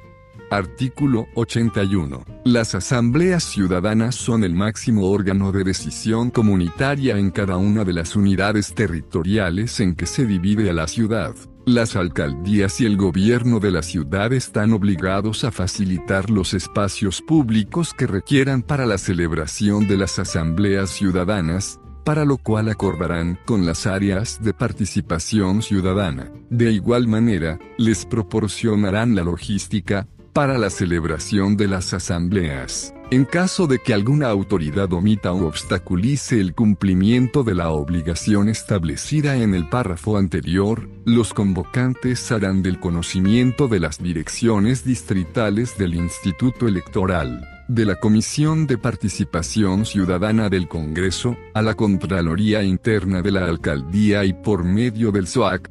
Artículo 82. El Instituto Electoral, a través de sus direcciones distritales, dotará a las personas convocantes de formatos específicos para la difusión de las convocatorias y demás actividades a desarrollar en la Asamblea Ciudadana. Las personas integrantes de las comisiones de participación comunitaria deberán notificar la convocatoria a la sede distrital que le corresponda con cuando menos 10 días naturales de anticipación. El personal del Instituto Electoral y del Gobierno de la Ciudad de México, incluidas las demarcaciones, y representantes populares, podrán estar presentes en las asambleas ciudadanas. Capítulo 3 de las comisiones de participación comunitaria. Sección primera del ámbito y sus atribuciones. Artículo 83. En cada unidad territorial se elegirá un órgano de representación ciudadana denominado Comisión de Participación Comunitaria, conformado por nueve integrantes, cinco de distinto género a los otros cuatro, electos en jornada electiva, por votación universal, libre, directa y secreta, tendrán un carácter honorífico, no remunerado y durarán en su encargo tres años. Artículo 84. Las comisiones de participación comunitaria tendrán las siguientes atribuciones. 1. Representar los intereses colectivos de las personas habitantes de la unidad territorial, así como conocer, integrar, analizar y promover las soluciones a las demandas o propuestas de los vecinos de su ámbito territorial. 2. Instrumentar las decisiones de la Asamblea Ciudadana. 3 elaborar y proponer programas y proyectos de desarrollo comunitario en su ámbito territorial que deberán ser propuestos y aprobados por la Asamblea Ciudadana. 4. Participar en la elaboración de diagnósticos y propuestas de desarrollo integral para la unidad territorial, que deberán ser aprobados por la Asamblea Ciudadana. 5. Participar en la presentación de proyectos en la consulta ciudadana de presupuesto participativo. 6. Dar seguimiento a los acuerdos de la Asamblea Ciudadana. 7. Supervisar el desarrollo, ejecución de obras, servicios o actividades acordadas por la Asamblea Ciudadana para la unidad territorial. 8. Conocer, evaluar y emitir opinión sobre los programas y servicios públicos prestados por la Administración Pública de la ciudad. 9. Desarrollar acciones de información, capacitación y educación cívica para promover la participación ciudadana. 10 promover la organización democrática de las personas habitantes para la resolución de los problemas colectivos. 11. Proponer, fomentar y coordinar la integración y el desarrollo de las actividades de las comisiones de apoyo comunitario conformadas en la Asamblea Ciudadana. 12. Convocar y facilitar el desarrollo de las asambleas ciudadanas y las reuniones de trabajo temáticas y por zona. 13. Participar en las reuniones de las comisiones de seguridad ciudadana de la ciudad. 14. Participar en la realización de diversas consultas realizadas en su ámbito territorial. 15. Informar a la Asamblea Ciudadana sobre sus actividades y el cumplimiento de sus acuerdos. 16. Recibir información por parte de las autoridades de la Administración Pública de la ciudad, en términos de las leyes aplicables. 17. Establecer acuerdos con otras comisiones de participación comunitaria para tratar temas de su demarcación, a efecto de intercambiar experiencias y elaborar propuestas de trabajo. 18. Recibir capacitación, asesoría y educación en términos de la presente ley. 19. Participar de manera colegiada en los instrumentos de planeación de conformidad con la normatividad correspondiente. 20. Promover la organización y capacitación comunitaria en materia de gestión integral de riesgos. Y 21. Las demás que le otorguen la presente ley y ordenamientos de la ciudad. Sección segunda de su integración y organización. Artículo 85. Para ser integrante de la Comisión de Participación Comunitaria se necesita cumplir con los siguientes requisitos. 1. Tener ciudadanía, en pleno ejercicio de sus derechos. 2. Contar con credencial para votar vigente, con domicilio en la unidad territorial correspondiente. 3. Estar inscrito o inscrita en la lista nominal de electores. 4. Residir en la unidad territorial cuando menos seis meses antes de la elección. 5. No desempeñar ni haber desempeñado hasta un mes antes de la emisión de la convocatoria a la elección de las comisiones de participación comunitaria algún cargo dentro de la administración pública federal o local desde el nivel de enlace hasta el máximo jerárquico, así como los contratados por honorarios profesionales y o asimilables a salarios, que tengan o hayan tenido bajo su responsabilidad programas de carácter social, y 6. No desempeñarse al momento de la elección como representante popular propietario o suplente. Artículo 86. Todas las personas integrantes de las comisiones de participación comunitaria son jerárquicamente iguales. Artículo 87. Las comisiones de participación comunitaria privilegiarán el consenso como método de decisión. Ante la ausencia de este, las decisiones se tomarán por la mayoría simple de quienes la integran. Artículo 88. Las reuniones de la Comisión de Participación Comunitaria se efectuarán por lo menos cada dos meses, y serán convocadas por al menos tres de las personas integrantes y para su realización se deberá contar con por lo menos la mitad más uno de sus integrantes. Artículo 89. El registro de propuestas y de toma de decisiones, así como de las reuniones y su documentación deberán darse a conocer por medio de la plataforma del Instituto Electoral. Dichas comisiones tendrán la obligación de proporcionar la información oportuna, para que el Instituto Electoral realice las acciones conducentes. Sección tercera de los derechos y obligaciones de las personas integrantes. Artículo 90. Son derechos de quienes integran la Comisión de Participación Comunitaria. 1. Participar en los trabajos y deliberaciones. 2. Presentar propuestas relativas al ejercicio de sus funciones. 3 recibir capacitación y asesoría de conformidad con lo establecido esta ley. 4. Recibir apoyos materiales y de papelería, así como la gratuidad en el transporte público a cargo del gobierno de la ciudad, para el desempeño de sus funciones, y 5. Las demás que esta y otras disposiciones jurídicas les señalen.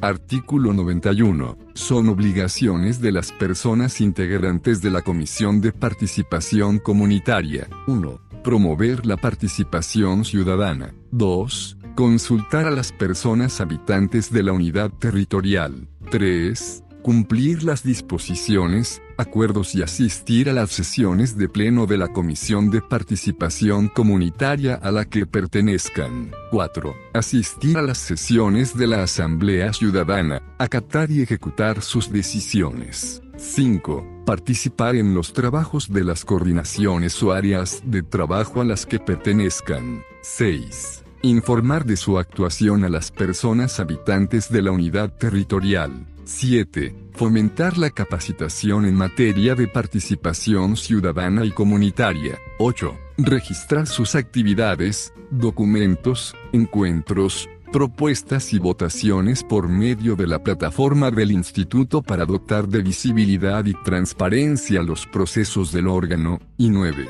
Las demás que esta y otras disposiciones jurídicas les señalen.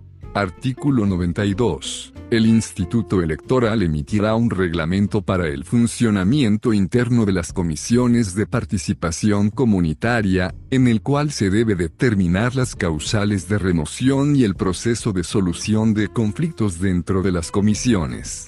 Artículo 93. Durante el desempeño dentro de la Comisión de Participación Comunitaria, ninguna persona integrante podrá 1 hacer uso del cargo de representante ciudadano para realizar proselitismo o condicionar en favor de algún partido político, coalición, precandidatura, candidatura o representantes populares, o para favorecer propuestas de proyecto de presupuesto participativo. 2. Integrarse a laborar en la administración pública de la alcaldía o de la ciudad, durante el periodo por el que fuera electo o electa, sin haber presentado previamente la renuncia ante el Instituto Electoral a formar parte del órgano de representación. 3 recolectar credenciales de elector o copias de estas, sin causa justificada. 4. Hacer uso de programas sociales de la alcaldía, del gobierno de la ciudad o de la federación con fines electorales o para favorecer propuestas de presupuesto participativo. 5. Otorgar anuencia,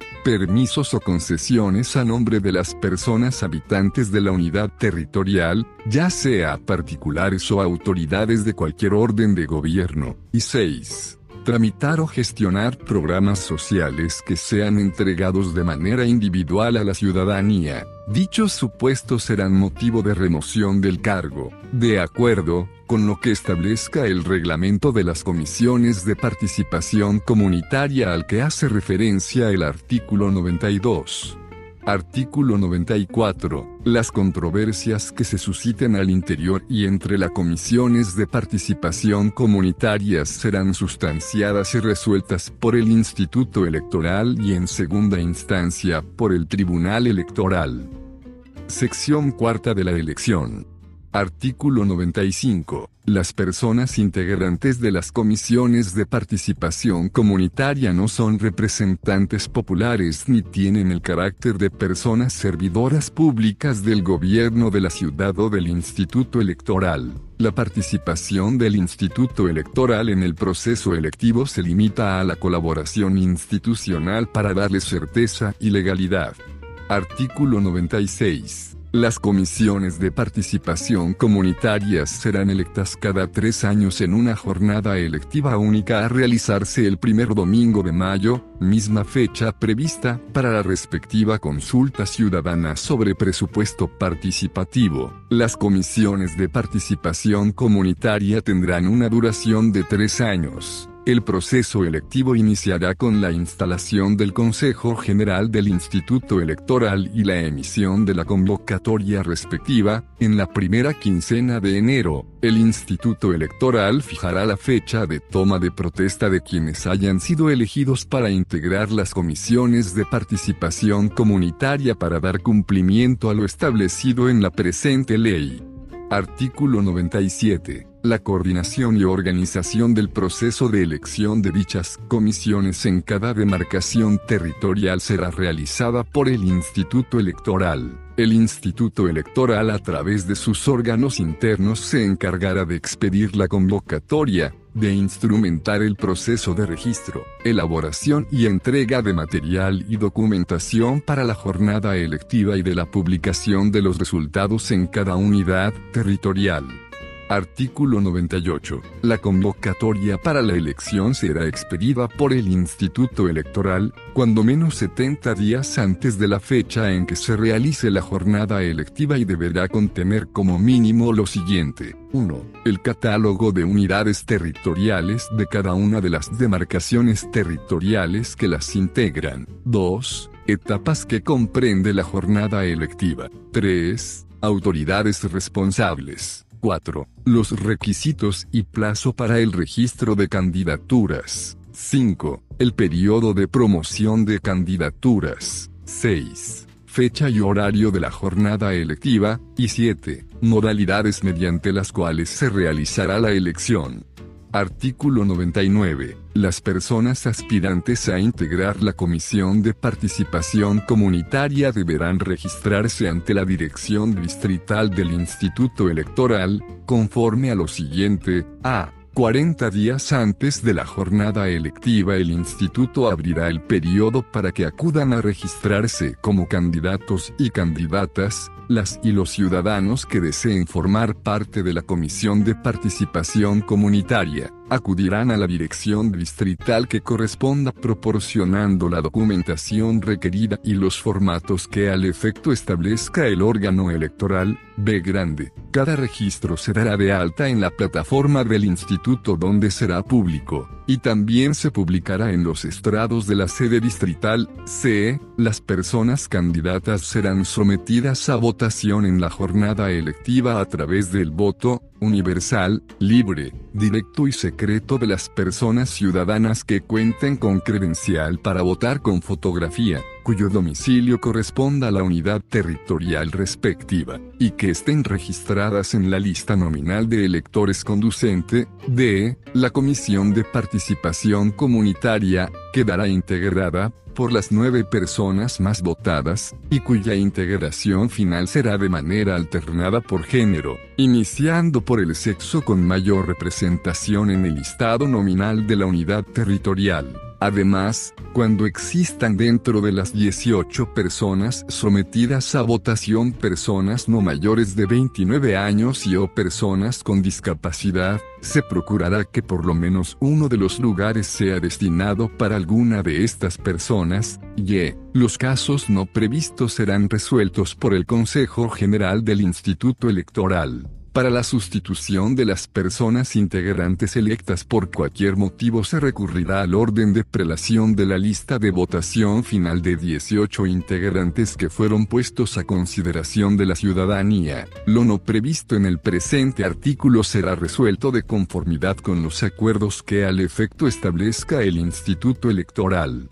Artículo 100. El órgano electoral comunicará de forma fundada y motivada, a las personas ciudadanas que no reúnen los requisitos como candidatas para ocupar un espacio en la Comisión de Participación Comunitaria. Una vez que el Instituto Electoral comunica a las personas aspirantes que cumple con los requisitos para formar parte de la Comisión de Participación Comunitaria, Dichas personas ciudadanas podrán realizar actos de promoción durante las dos semanas previas a la jornada electiva en sus respectivas unidades territoriales respecto a sus proyectos y propuestas para mejorar su entorno, debiendo concluir tres días antes de la celebración de la jornada electiva. En la plataforma del Instituto Electoral se podrán integrar las propuestas de las personas candidatas, de acuerdo a lo que establezca el Consejo General del Instituto, cualquier promoción fuera de ese periodo establecido podrá ser sancionada con la cancelación del registro.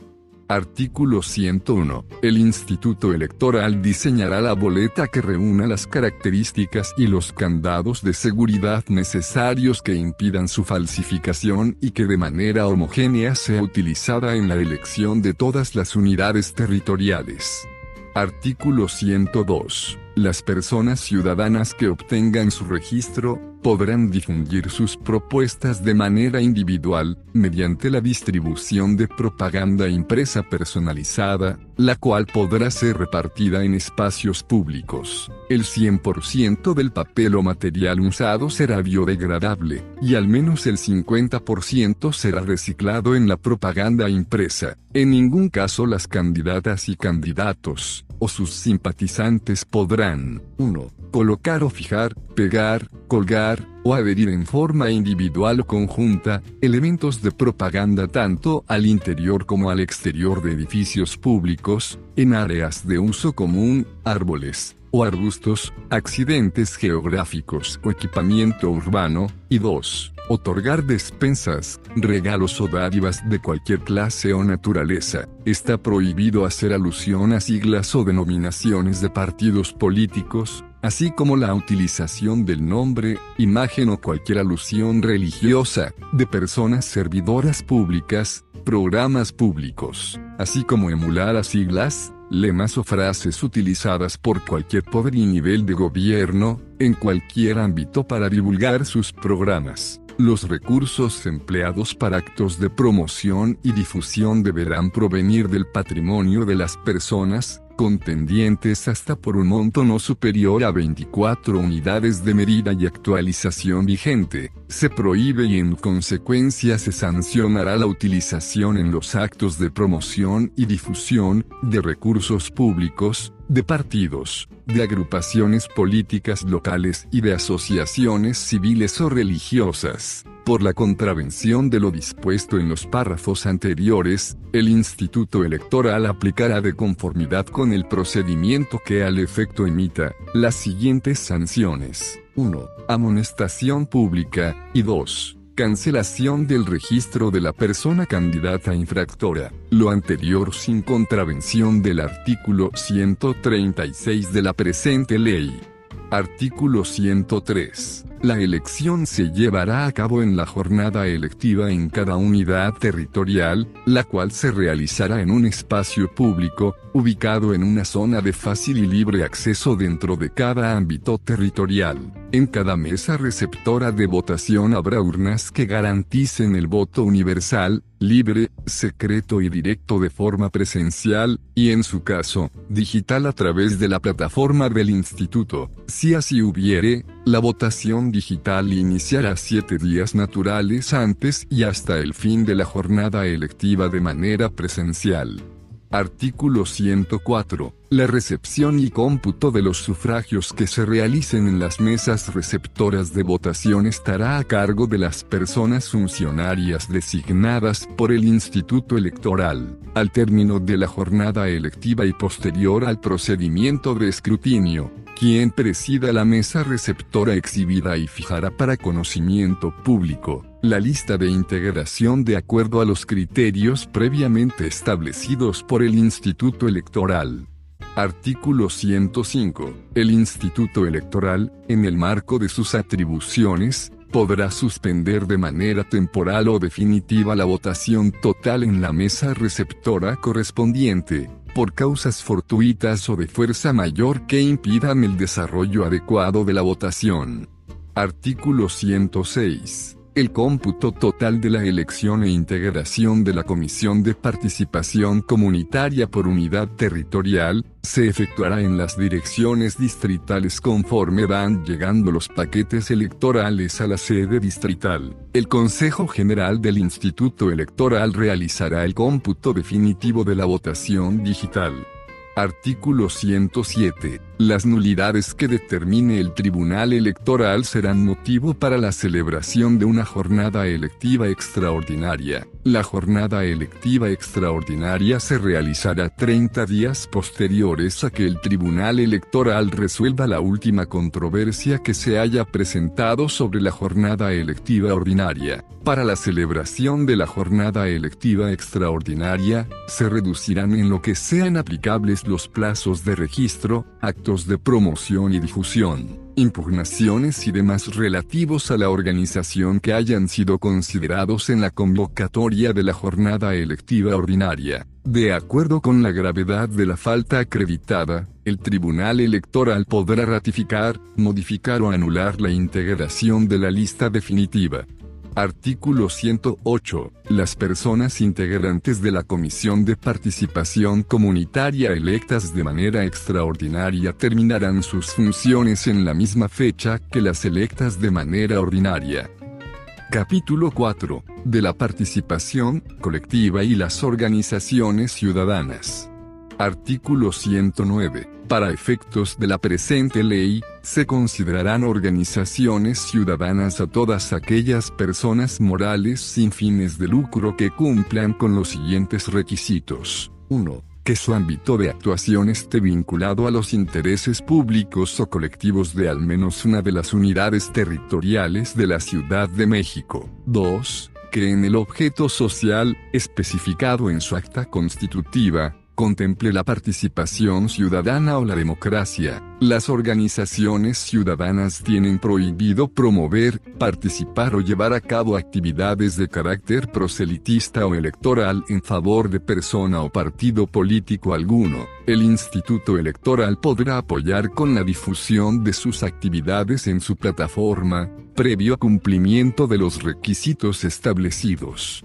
Artículo 110 son derechos de las organizaciones ciudadanas. 1. Obtener su registro como organización ciudadana ante el Instituto Electoral y en la plataforma del Instituto. 2. Participar activamente en los mecanismos de democracia directa e instrumentos de participación ciudadana a que se refiere la presente ley. 3 participar como tal en las reuniones de las asambleas ciudadanas, a través de una persona representante con voz. 4. Recibir información por parte de los órganos de gobierno de la ciudad sobre el ejercicio de sus funciones, así como sobre los planes, programas, proyectos y acciones de gobierno en términos en la presente ley. 5. Opinar respecto a los planes, programas, proyectos y acciones de gobierno a través de la plataforma digital del Instituto. 6. Presentar propuestas para las decisiones,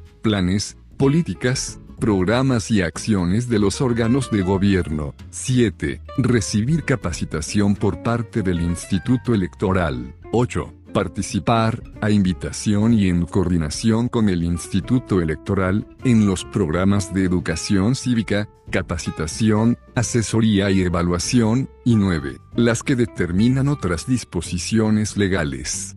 Artículo 111 se establecerá un registro de organizaciones ciudadanas a cargo del Instituto Electoral, quien expedirá la constancia correspondiente. El registro de organizaciones ciudadanas será público a través de la plataforma del instituto en todo momento y deberá contener, por lo menos, los siguientes datos generales de cada una de las organizaciones ciudadanas. 1. Nombre o razón social. 2. Domicilio legal. 3. Síntesis de sus estatutos. 4. Su objeto social. 5. Mecanismos y procedimientos para formar parte de la organización. 6. Representantes legales. 7. Nombres de quienes integran sus órganos internos. Y 8. Los demás que se consideren necesarios.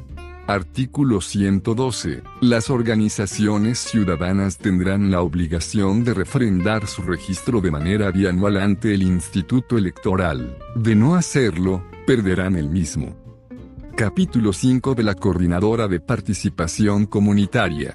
Artículo 113. Es la instancia de coordinación ciudadana en cada una de las demarcaciones, entre las comisiones de participación comunitaria, las alcaldías y el gobierno de la ciudad. La coordinadora se integra por la persona representante designada de cada comisión de participación comunitaria de la demarcación correspondiente. Artículo 114. En la primera sesión de instalación de la Comisión de Participación Comunitaria correspondiente se seleccionará por insaculación a quien será representante ante la coordinadora. Durará en el cargo por el periodo de un año.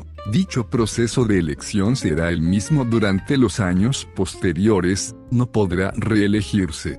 Artículo 115. La coordinadora se reunirá de manera trimestral y tendrá las siguientes atribuciones. 1. Emitir opinión sobre programas y políticas a aplicarse en la demarcación. 2. Informar a las autoridades de la alcaldía sobre los problemas que afecten a las unidades territoriales de la demarcación. 3 proponer soluciones y medidas para mejorar la prestación de los servicios públicos, así como sugerir nuevos servicios en la alcaldía. 4. Informar permanentemente a los órganos de representación ciudadana de la demarcación sobre sus actividades realizadas y el cumplimiento de sus acuerdos. 5. Conocer y opinar sobre los anteproyectos de presupuesto de egresos de las alcaldías. 6 conocer y opinar sobre el programa de gobierno de las alcaldías y los programas parciales de su ámbito territorial. 7. Conocer y opinar sobre los informes trimestrales acerca del ejercicio, las atribuciones que presenten las personas titulares de la alcaldía. 8. Solicitar información a las autoridades de la alcaldía para el mejor desempeño de sus atribuciones. 9. Solicitar la presencia de personas servidoras públicas de la alcaldía durante el desarrollo de sus sesiones. 10. Las demás que establezca la presente ley y otras disposiciones legales. Capítulo 6. Del presupuesto participativo.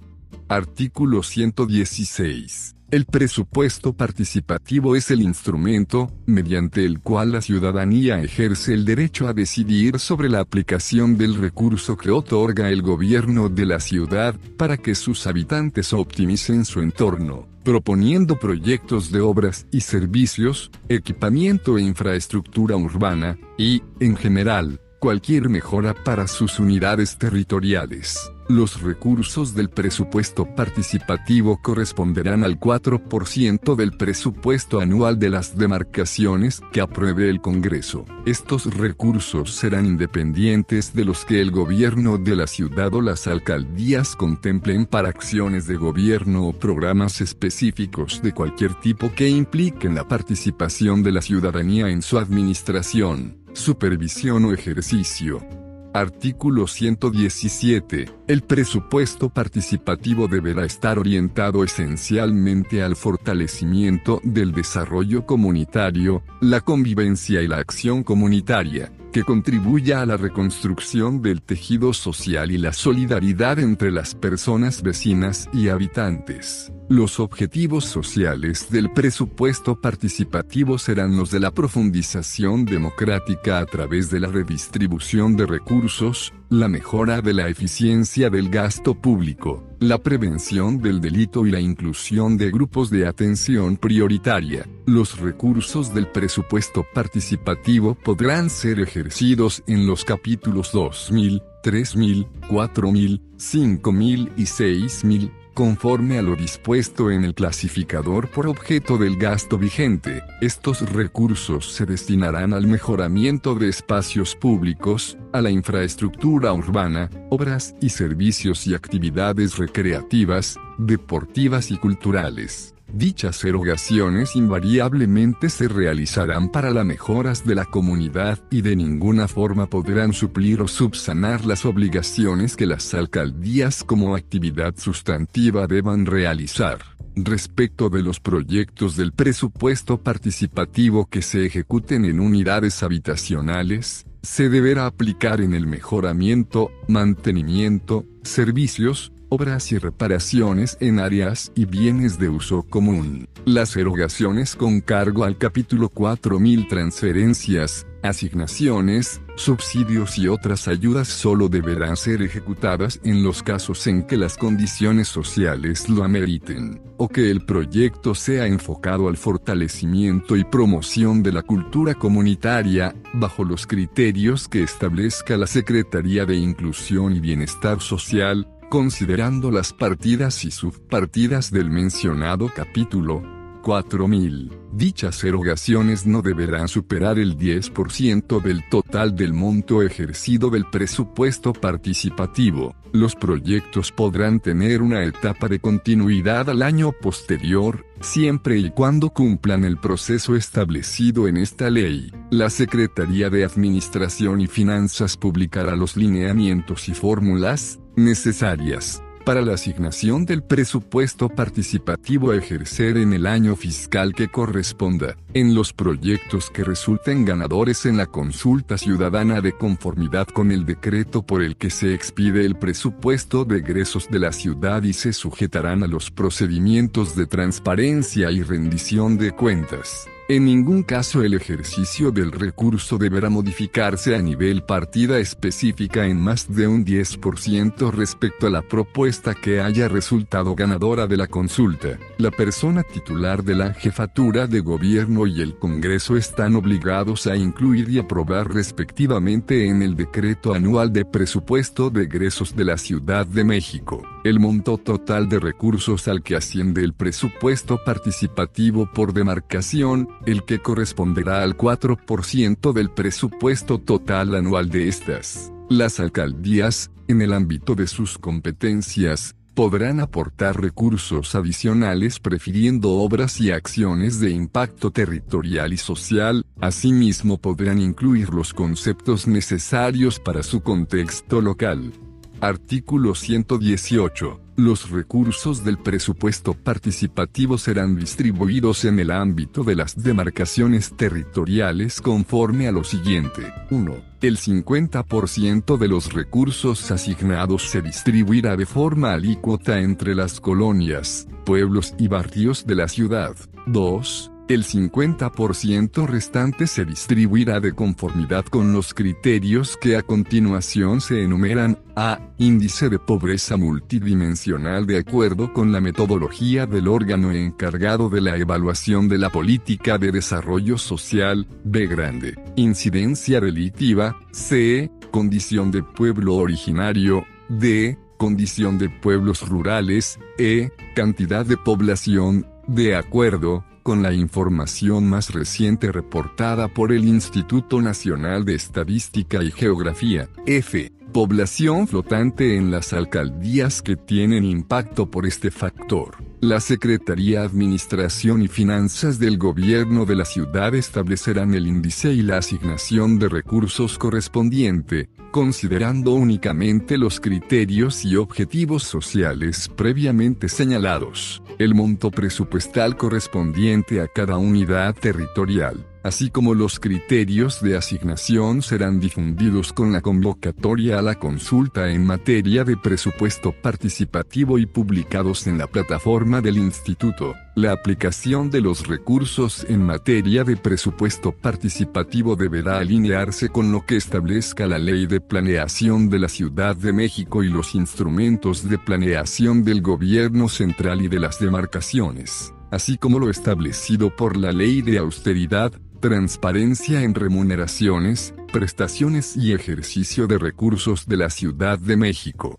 Artículo 119. La ciudadanía, a través del Comité de Ejecución, tiene la obligación de ejercer el presupuesto asignado a los proyectos ganadores, así como a presentar la comprobación correspondiente de dicha erogación, antes de la conclusión del año fiscal que corresponda. Los retrasos en la ejecución del presupuesto solo podrán justificarse por factores externos a la administración de los proyectos o acciones. Las alcaldías pueden destinar un presupuesto mayor al asignado a través del índice de asignación de recursos mencionado anteriormente. En ningún caso el ejercicio de los proyectos o acciones financiados por el presupuesto participativo deberá depender de la asignación de recursos adicionales.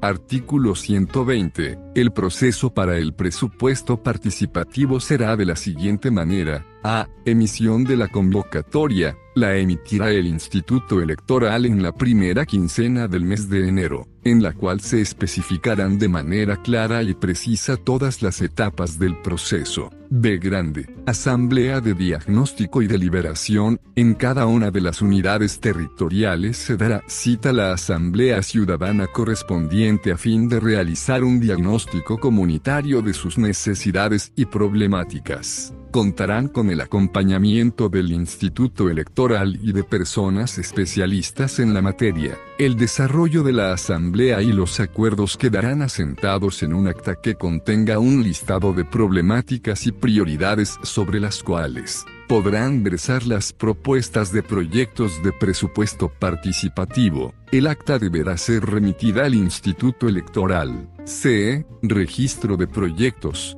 Toda persona habitante de la unidad territorial, sin distinción de edad, podrá presentar proyectos de presupuesto participativo ante el Instituto Electoral de manera presencial o digital. D. Validación técnica de los proyectos. El órgano dictaminador integrado en los términos de la presente ley evaluará el cumplimiento de los requisitos de cada proyecto contemplando la viabilidad técnica, jurídica, ambiental y financiera, así como el impacto de beneficio, comunitario y público. El calendario para la dictaminación de los proyectos será establecido por cada órgano dictaminador, el cual deberá ser publicado en la plataforma del Instituto Electoral, mismo que no podrá ser menor a 30 días naturales. Los proyectos dictaminados como viables serán remitidos al Instituto Electoral. E. Día de la consulta, los proyectos dictaminados favorablemente serán sometidos a consulta de la ciudadanía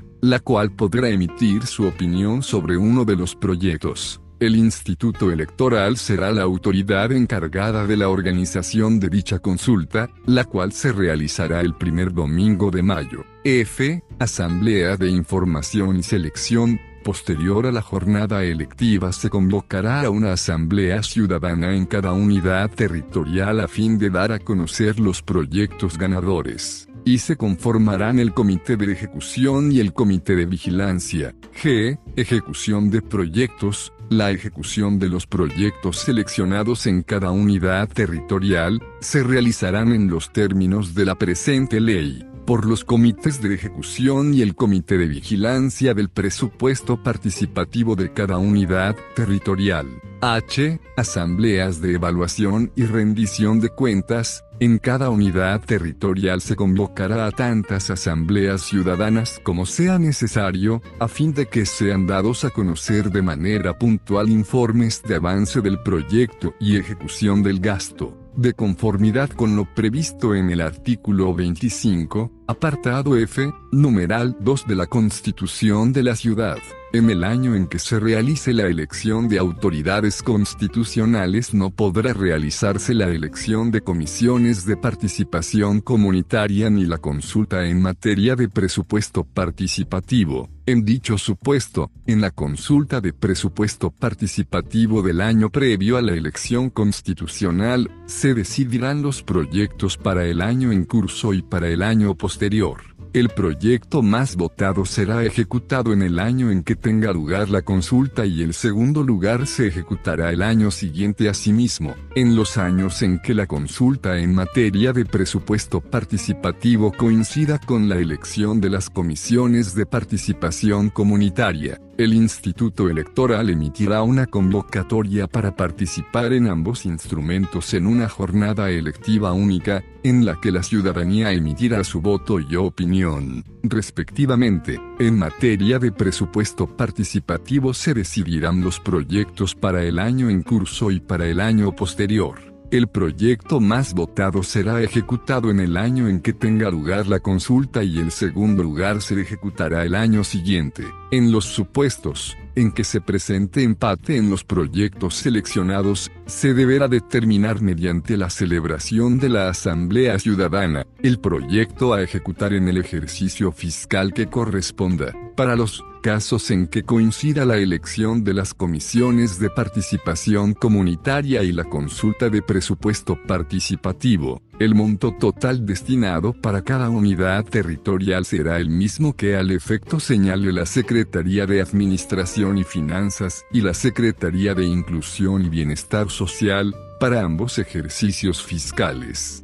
Artículo 121. En las asambleas ciudadanas señaladas en el inciso B grande, del artículo anterior, serán convocadas en los términos de la presente ley, en las cuales el personal adscrito al Instituto Electoral explicará a la ciudadanía, entre otras cosas, lo siguiente, a. La naturaleza del ejercicio de consulta en materia de presupuesto participativo, B grande. El monto asignado para el ejercicio del presupuesto participativo por unidad territorial, C. Los rubros en los que podrán ser ejercidos los proyectos, de acuerdo con el clasificador por objeto del gasto. D. La naturaleza deliberativa de la Asamblea para enriquecer el debate y la solidaridad de la comunidad. E. Utilización de las plataformas de participación digital. F criterios de viabilidad y factibilidad que se tomarán en cuenta por el órgano dictaminador para su validación, y g. fechas y horas de la jornada electiva y la forma en que se determinarán los proyectos ganadores. En la organización de las asambleas ciudadanas, el Instituto Electoral contará con el apoyo de las comisiones de participación comunitaria, el gobierno de la ciudad, las alcaldías y el Congreso. Asimismo, estas autoridades podrán celebrar convenios o facilitar el apoyo de instituciones educativas, de investigación y personas especialistas que ayuden al desarrollo metodológico y analítico que resulte pertinente.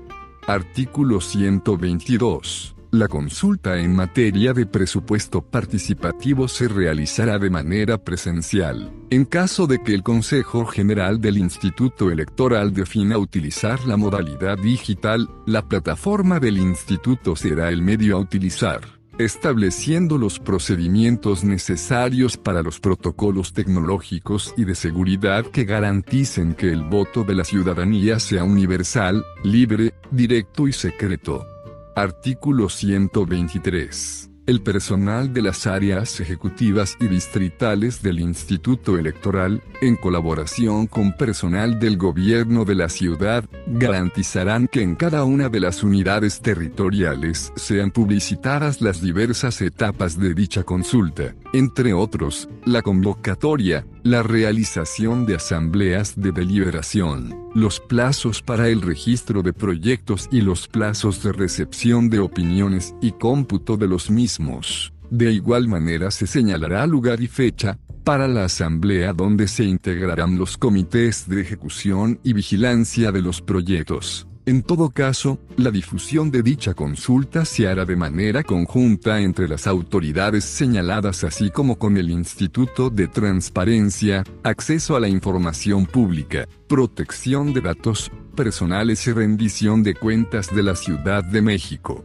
Artículo 124. Son autoridades en materia de presupuesto participativo las siguientes. 1. La Jefatura de Gobierno. 2 la Secretaría de Administración y Finanzas. 3. La Secretaría de la Contraloría. 4. El Instituto Electoral. 5. El Tribunal Electoral. 6. El Congreso. Y 7. Las alcaldías, en materia de presupuesto participativo las comisiones de participación comunitaria y el Instituto de Transparencia, acceso a la información pública, protección de datos, personales y rendición de cuentas de la Ciudad de México fungirán como coadyuvantes de las autoridades. Artículo 125 corresponde a las personas titulares de las alcaldías en materia de presupuesto participativo. 1. Incluir en los programas operativos y anteproyectos anuales de presupuesto de egresos que remitan a la persona titular de la jefatura de gobierno, el 4% del total de su presupuesto para presupuesto participativo. 2 participar en coordinación con las demás autoridades y con las comisiones de participación comunitaria en las consultas ciudadanas de acuerdo con lo que establece la presente ley. 3 remitir al Instituto Electoral a más tardar en 45 días naturales previos a la celebración de la consulta ciudadana, los dictámenes de viabilidad de los proyectos sobre presupuesto participativo presentados por la ciudadanía en cada uno de los ámbitos geográficos. 4. Proveer al gobierno de la ciudad, a través de la plataforma del instituto, así como de los sistemas de la Secretaría de Administración y Finanzas, cuando así corresponda, la información y documentación relativa al avance físico y financiero de las actividades y proyectos financiados con el presupuesto participativo, lo anterior incluida información de geolocalización, de facturación y contenido fotográfico, información que será requerida de manera oportuna a los comités de ejecución electos en las asambleas ciudadanas. Artículo 126 para efectos de determinar la factibilidad de los proyectos de presupuesto participativo, las alcaldías deberán de crear un órgano dictaminador integrado por las siguientes personas, todas con voz y voto, a. Cinco especialistas, con experiencia comprobable en las materias relacionadas con los proyectos a dictaminar, provenientes de instituciones académicas, que serán propuestos por el Instituto Electoral de la Ciudad de México. El órgano electoral realizará el procedimiento para seleccionar a las personas especialistas mediante insaculación en su plataforma, mismas que estarán en cada uno de los órganos dictaminadores. B. Grande, la persona concejal que presida la Comisión de Participación Ciudadana, o en caso de no existir dicha comisión, será la o el concejal que el propio consejo determine. C. Dos personas de mando superior administrativo de la alcaldía, afín a la naturaleza de proyectos presentados. D. La persona titular del área de participación ciudadana de la alcaldía ¿Quién será la que convoque y presida las sesiones? Desde el momento de la instalación del órgano dictaminador, con voz y sin voto, a un contralor o contralora ciudadana, designado por la Secretaría de la Contraloría General de la Ciudad de México, B. Grande, la persona contralora de la alcaldía. Las sesiones de dictaminación de los proyectos de presupuesto participativo a cargo de este órgano serán de carácter público, permitiendo que en ellas participe una persona, con voz y sin voto, representante de la Comisión de Participación Comunitaria correspondiente, y la persona proponente, a efecto de que ésta pueda ejercer su derecho de exposición del proyecto a dictaminar. Esta persona podrá participar únicamente durante la evaluación del proyecto respectivo. Las personas integrantes del órgano dictaminador están obligados a realizar un estudio de viabilidad y factibilidad del proyecto o proyectos de acuerdo con las necesidades o problemas a resolver, su costo, tiempo de ejecución y la posible afectación temporal que de él se desprenda, en concordancia con el Plan General de Desarrollo de la Ciudad de México, los programas de gobierno de las alcaldías y los programas parciales de las unidades territoriales pueblos y barrios originarios y comunidades indígenas residentes y los principios y objetivos sociales establecidos en esta ley. Asimismo, verificará que los proyectos sobre presupuesto participativo no afecten suelos de conservación, áreas comunitarias de conservación ecológica, áreas naturales protegidas, áreas de valor natural y ambiental, áreas declaradas como patrimonio, cultural, lo anterior de conformidad con lo establecido en la normatividad en materia de ordenamiento territorial, la Ley Ambiental de Protección a la Tierra en la Ciudad de México, los programas de ordenamiento territorial de las alcaldías, los programas parciales y demás legislación aplicable, deberá ser verificable con el catastro que para tal efecto publique el gobierno de la ciudad. Al finalizar su estudio y análisis, deberá remitir un dictamen debidamente fundado y motivado en el que se exprese clara y puntualmente la factibilidad y viabilidad técnica, jurídica, ambiental y financiera, así como el impacto de beneficio, comunitario y público Dichos dictámenes serán publicados al día hábil siguiente de su emisión, a través de los estrados de las direcciones distritales y en la plataforma del Instituto. Artículo 127. Dicha información contendrá, entre otros, los siguientes elementos, nombre del proyecto, unidad territorial donde fue presentado, elementos considerados para dictaminar, monto total de costo estimado, incluidos los costos indirectos, razones por las cuales se dictaminó negativa o positivamente el proyecto e integrantes del órgano dictaminador. Artículo 128. La Secretaría de la Contraloría, tendrá las siguientes atribuciones en materia de presupuesto participativo. 1. Vigilar y supervisar la dictaminación y ejecución de los proyectos del presupuesto participativo, a través de la red de Contralorías Ciudadanas. 2. Conocer y sancionar en materia de presupuesto participativo. 3 sancionar cuando no se haya aplicado la totalidad del presupuesto participativo de conformidad con los proyectos elegidos en la consulta ciudadana, y dictaminados por la autoridad competente, en las alcaldías de la Ciudad de México. 4 para efectos de lo establecido en el artículo 206 de la Ley Orgánica de Alcaldías de la Ciudad de México, la Contraloría Ciudadana será coordinada y organizada por la Secretaría de la Contraloría General, a través de la unidad administrativa competente. 5. Las demás, que con motivo de sus atribuciones sean encomendadas. Artículo 129. El Instituto Electoral tendrá las siguientes atribuciones en materia de presupuesto participativo. 1. Asesorar y capacitar a los integrantes de las comisiones de participación comunitaria, organizaciones civiles y ciudadanía en general en materia de presupuesto participativo. 2. Aprobar los acuerdos necesarios en el ámbito del Consejo General para la organización de la consulta, y 3 coordinar a las autoridades para la realización de la consulta y su difusión. Las convocatorias para la realización de las consultas ciudadanas sobre presupuesto participativo serán emitidas en forma anual por el Instituto Electoral en conjunto con el Congreso. La persona titular de la jefatura de gobierno y las personas titulares de las alcaldías con excepción de los años en los que se celebre la jornada electoral en la ciudad, debiendo ser difundidas en los medios masivos y prioritariamente comunitarios en la ciudad.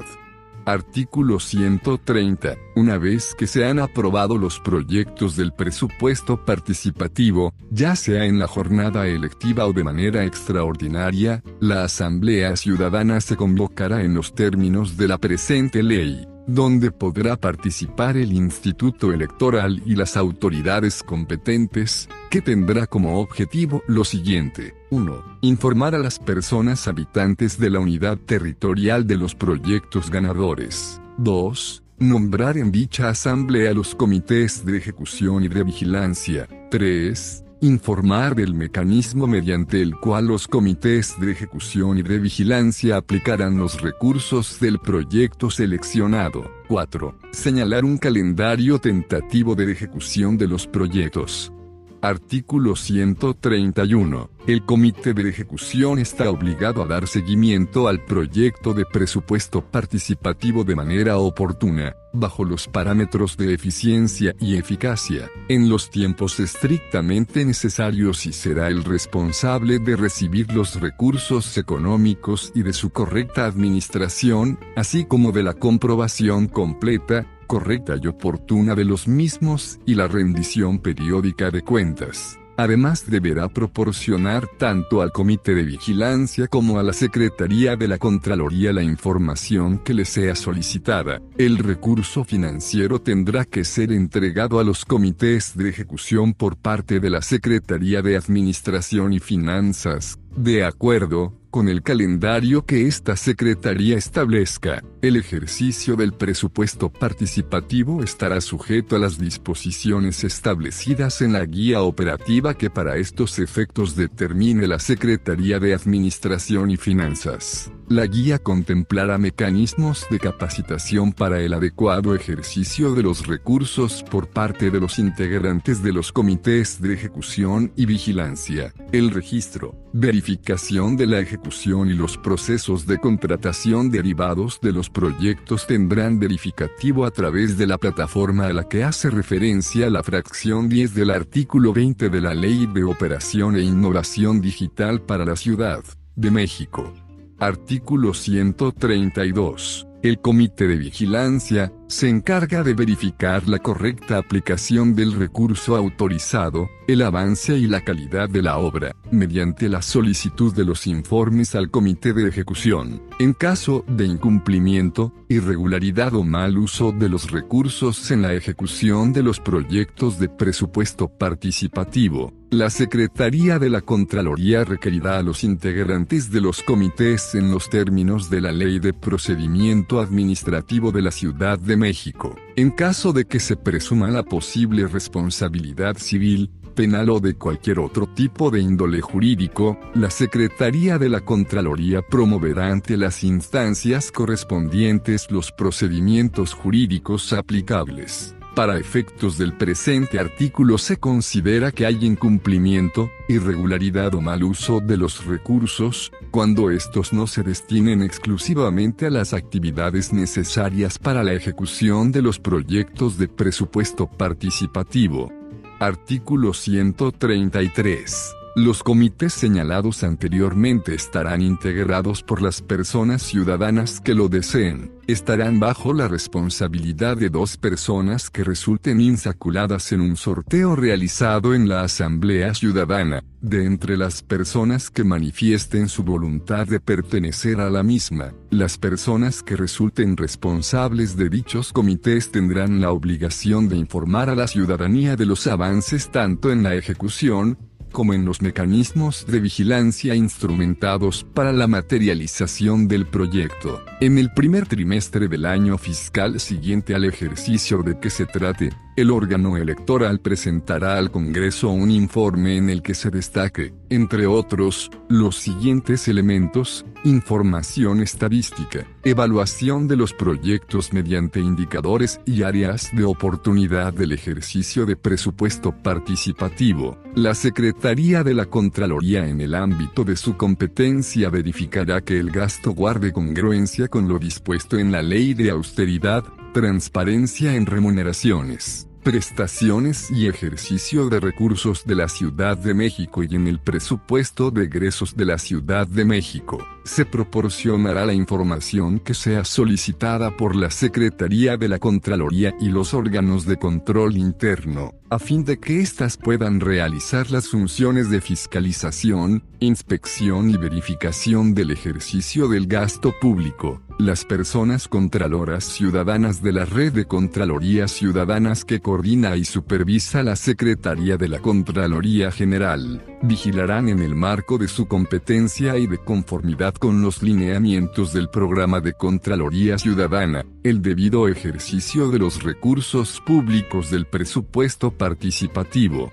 Artículo 134. Las inconformidades sobre el presupuesto participativo serán resueltas por la Secretaría de la Contraloría General y la Secretaría de Administración y Finanzas, según sea el caso.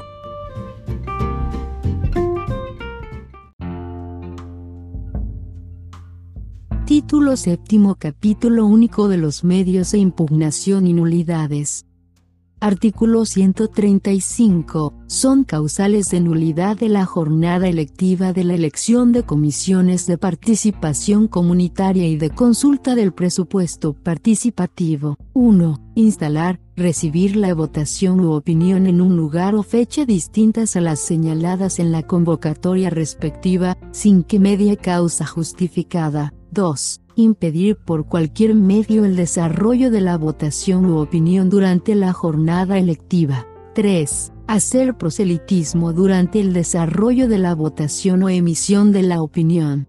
4. Expulsar durante el desarrollo de la jornada electiva a los funcionarios del Instituto Electoral. 5. Impedir el acceso o expulsar durante el desarrollo de la jornada electiva a los representantes de las fórmulas registradas, sin que media causa justificada. 6. Ejercer violencia, presión o violencia política de género sobre las personas electoras o personas funcionarias del Instituto Electoral y que éstas sean determinantes para el resultado del proceso. 7 permitir sufragar o emitir opinión a quien no tenga derecho, en los términos de la ley y siempre que ello sea determinante para el resultado de la votación. 8. Impedir, sin causa justificada, ejercer el derecho de voto o emisión de opinión a personas ciudadanas y esto sea determinante para el resultado de la misma. Y 9. Se presenten irregularidades graves,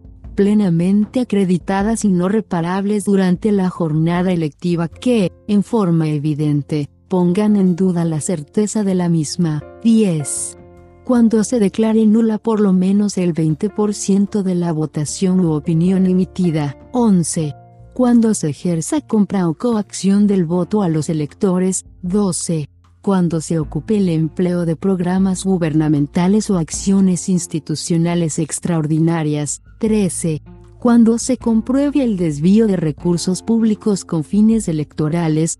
14.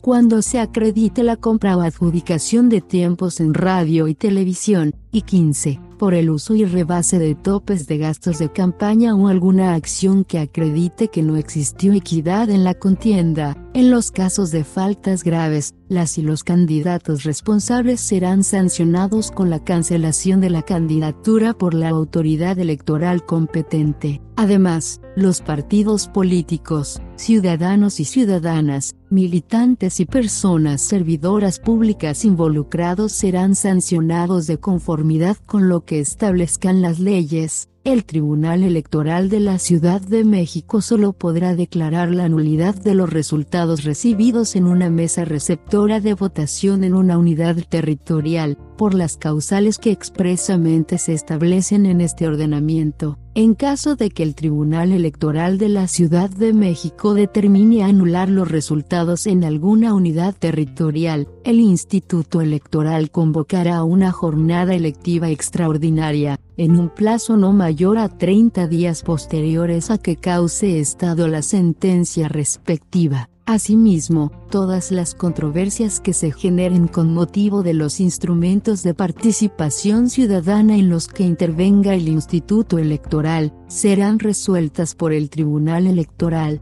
Artículo 136. Los medios de impugnación en materia de participación ciudadana a que se refiere el presente apartado serán resueltos por el Tribunal Electoral de la Ciudad de México, la Defensoría Pública de Participación Ciudadana y Procesos Democráticos proporcionará asesoría y defensa de manera gratuita para promover los medios de impugnación en materia de participación ciudadana previstos en esta ley y la normatividad aplicable.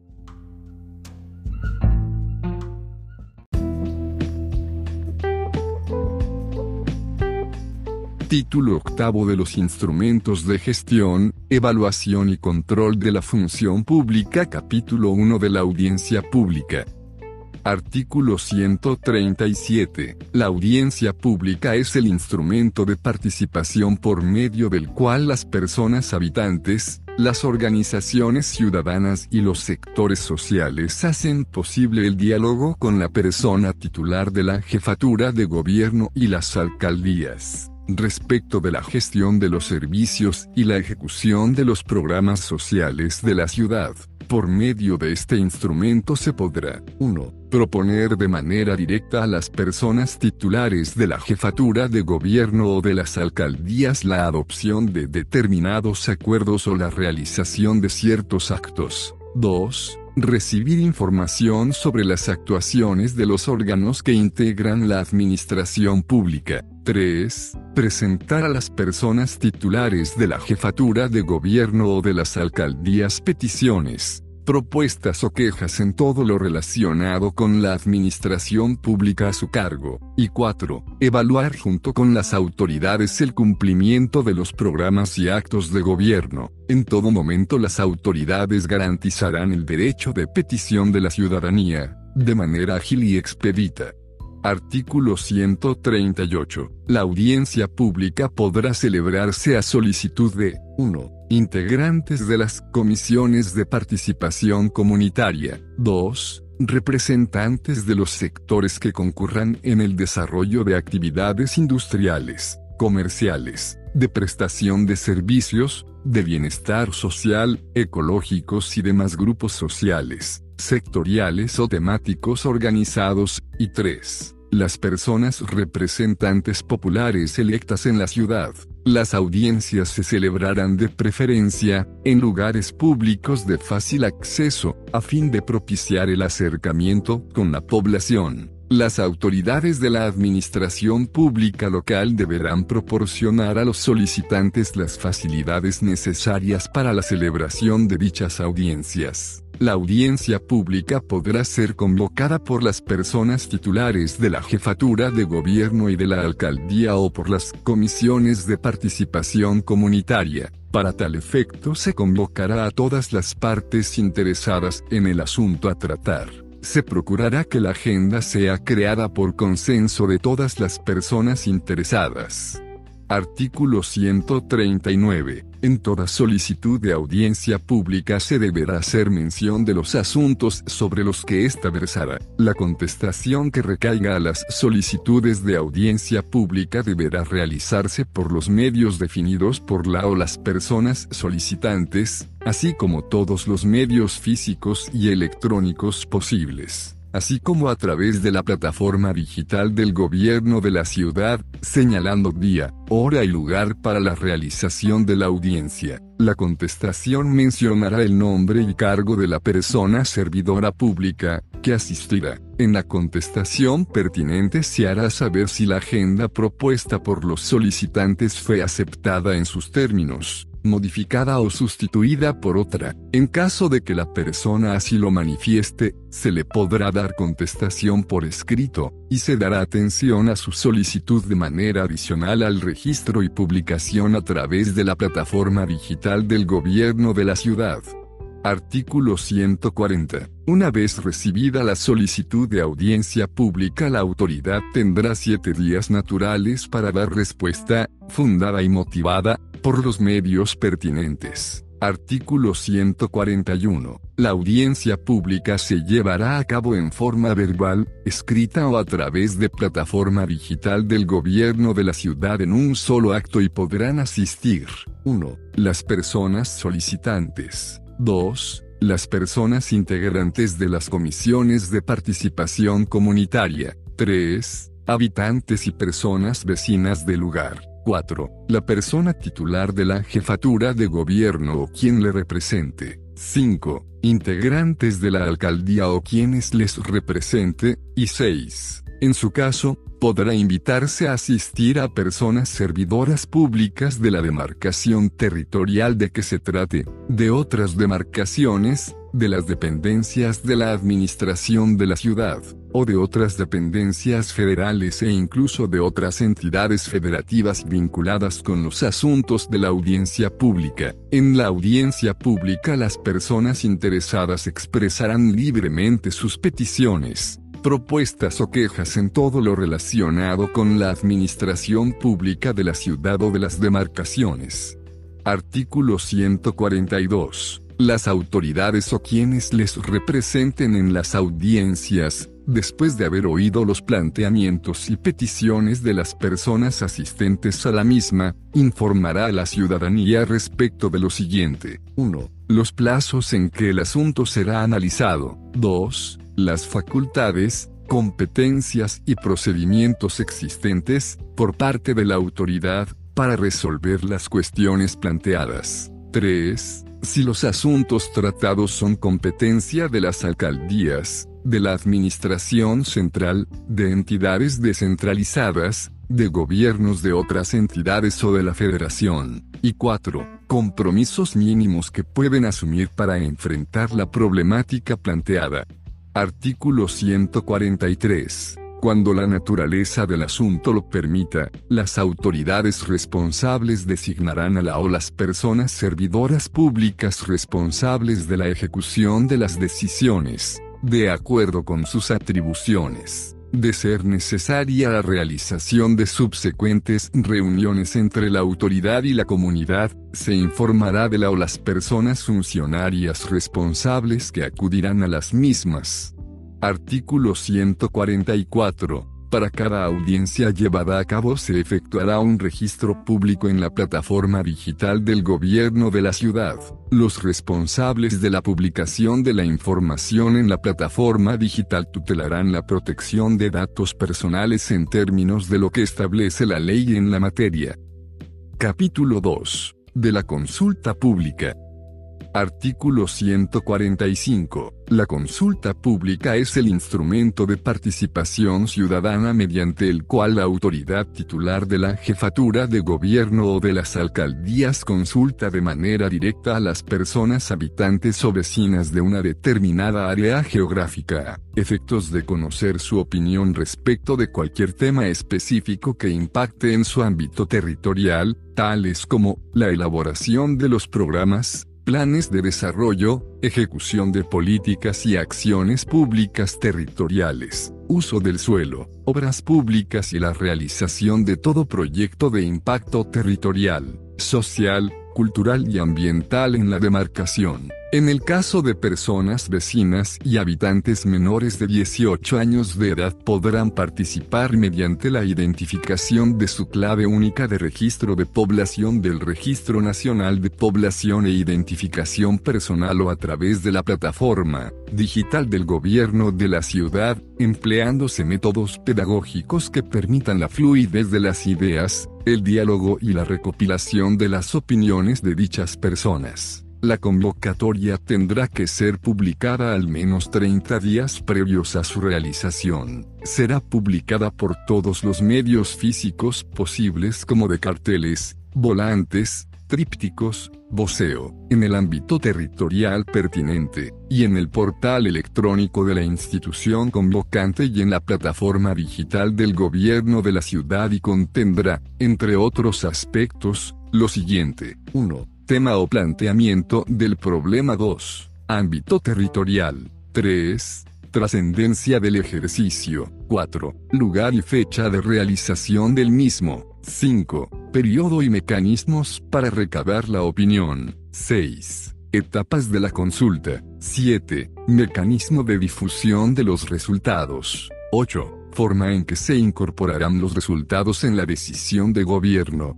Artículo 146. La organización de la consulta pública estará a cargo de la autoridad convocante quien podrá asesorarse en el desarrollo del ejercicio ciudadano de las direcciones distritales del Instituto Electoral. La autoridad convocante también podrá acompañarse en la organización de la consulta de universidades públicas, colegios de profesionistas, personas u organizaciones sociales.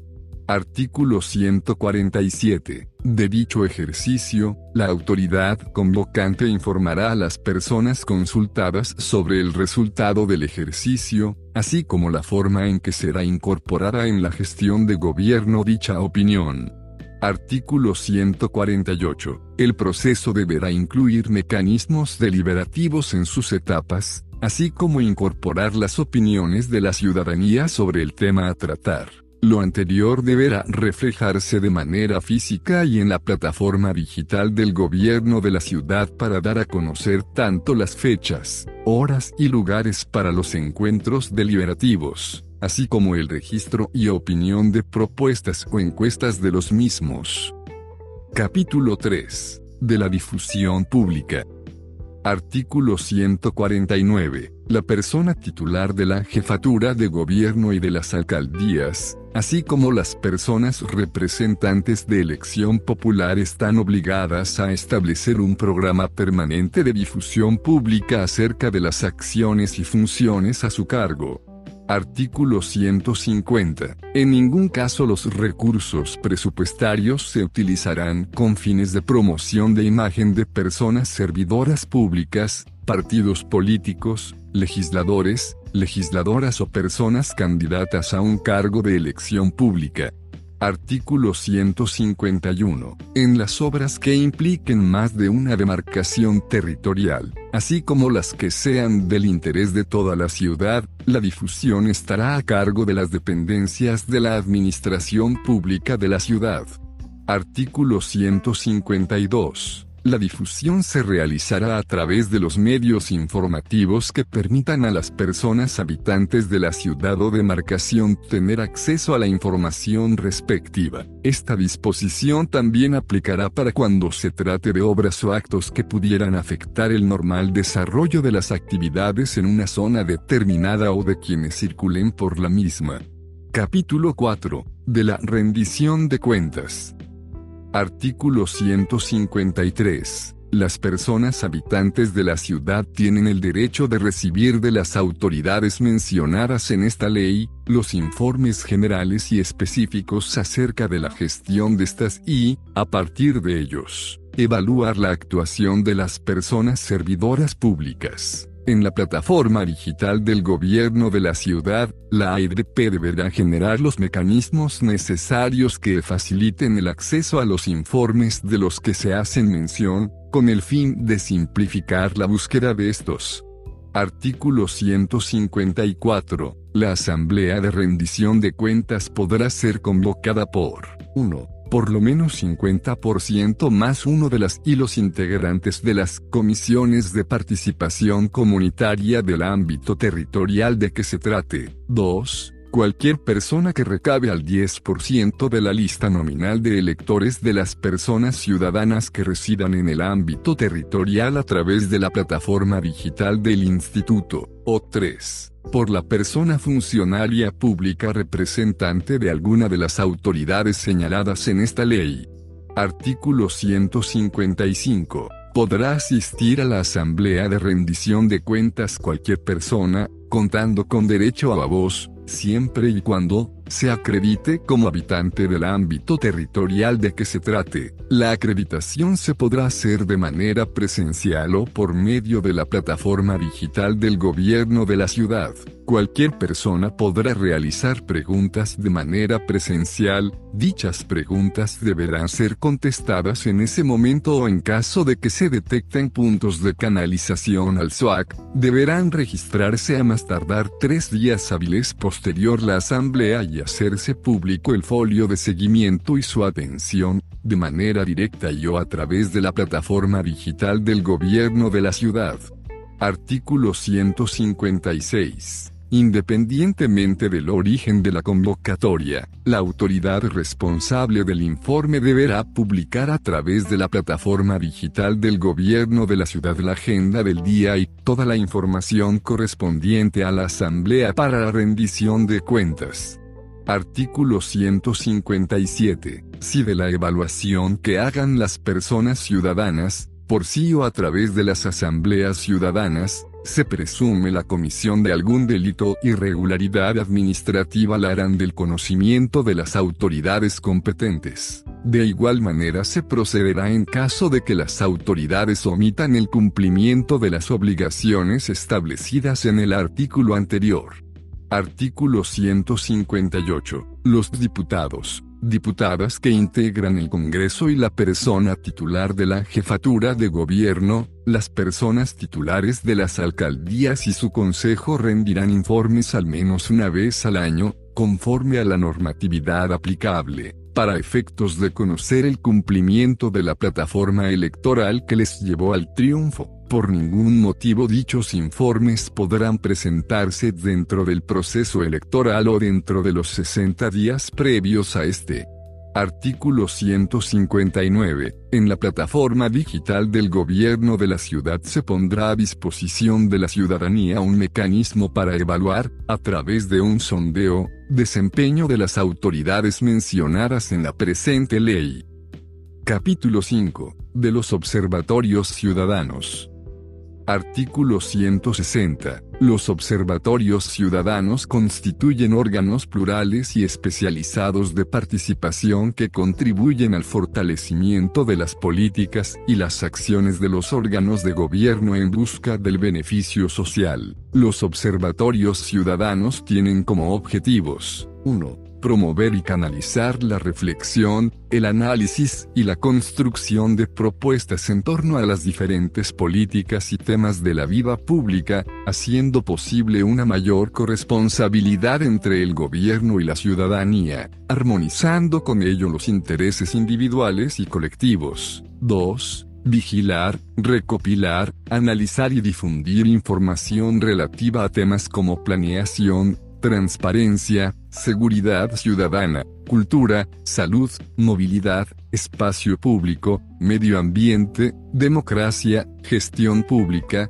desarrollo económico y vivienda, igualdad de género, violencia de género y violencia política, ejercicio del presupuesto, protección civil, compras públicas, desarrollo urbano o cualquier otro asunto de trascendencia para la sociedad con la finalidad de incidir en las políticas públicas y en programas de gobierno. 3. Monitorear, evaluar o controlar un fenómeno social de carácter público de trascendencia general. 4. Servir de apoyo especializado para la realización de otros mecanismos de democracia directa e instrumentos democracia participativa. Artículo 161. Los observatorios ciudadanos se integran de manera autónoma e independiente. En todo caso podrán registrarse ante el órgano electoral con la finalidad de que dicho registro les facilite contar con mecanismos que les permitan producir, generar y cuantificar variables con rigor científico, para que después esa misma información sirva para el análisis, tanto al interior de los observatorios como para la sociedad civil y el gobierno. Artículo 162. En ningún caso las personas integrantes de los observatorios ciudadanos formarán parte del gobierno de la ciudad. La pertenencia a dichos órganos será de carácter honorífico.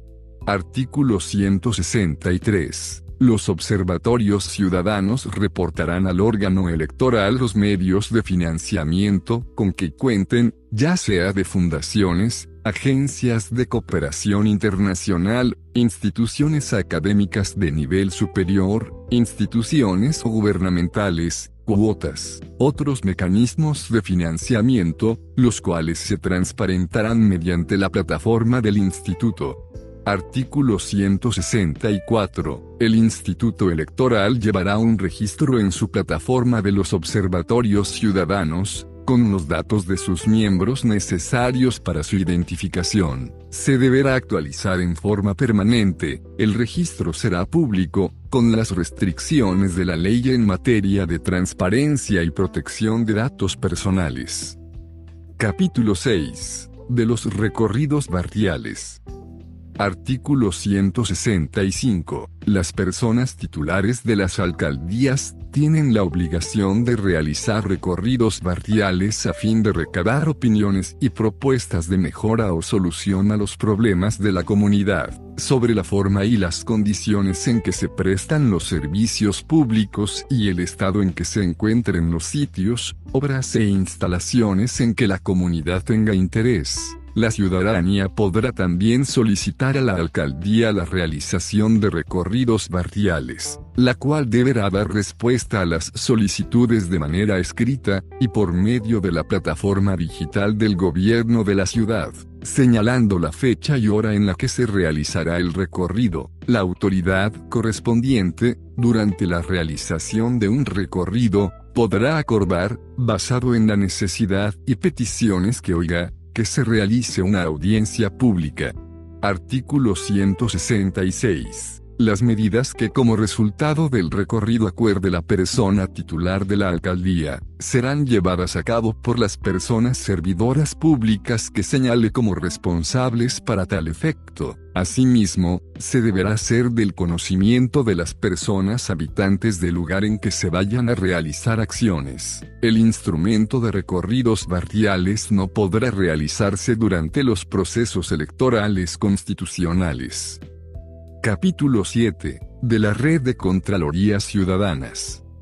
Artículo 167. La Red de Contralorías Ciudadanas es un instrumento de participación por el que la ciudadanía en general, de forma voluntaria y honorífica, asume el compromiso de colaborar con la administración pública de la ciudad, para vigilar y supervisar que el gasto público sea implementado de forma transparente, eficaz y eficiente Artículo 168. La Secretaría de la Contraloría, convocará a la sociedad en general a participar y presentar propuestas para integrar la red de Contralorías Ciudadanas, previo cumplimiento de la totalidad de los requisitos establecidos y aprobación del curso de inducción.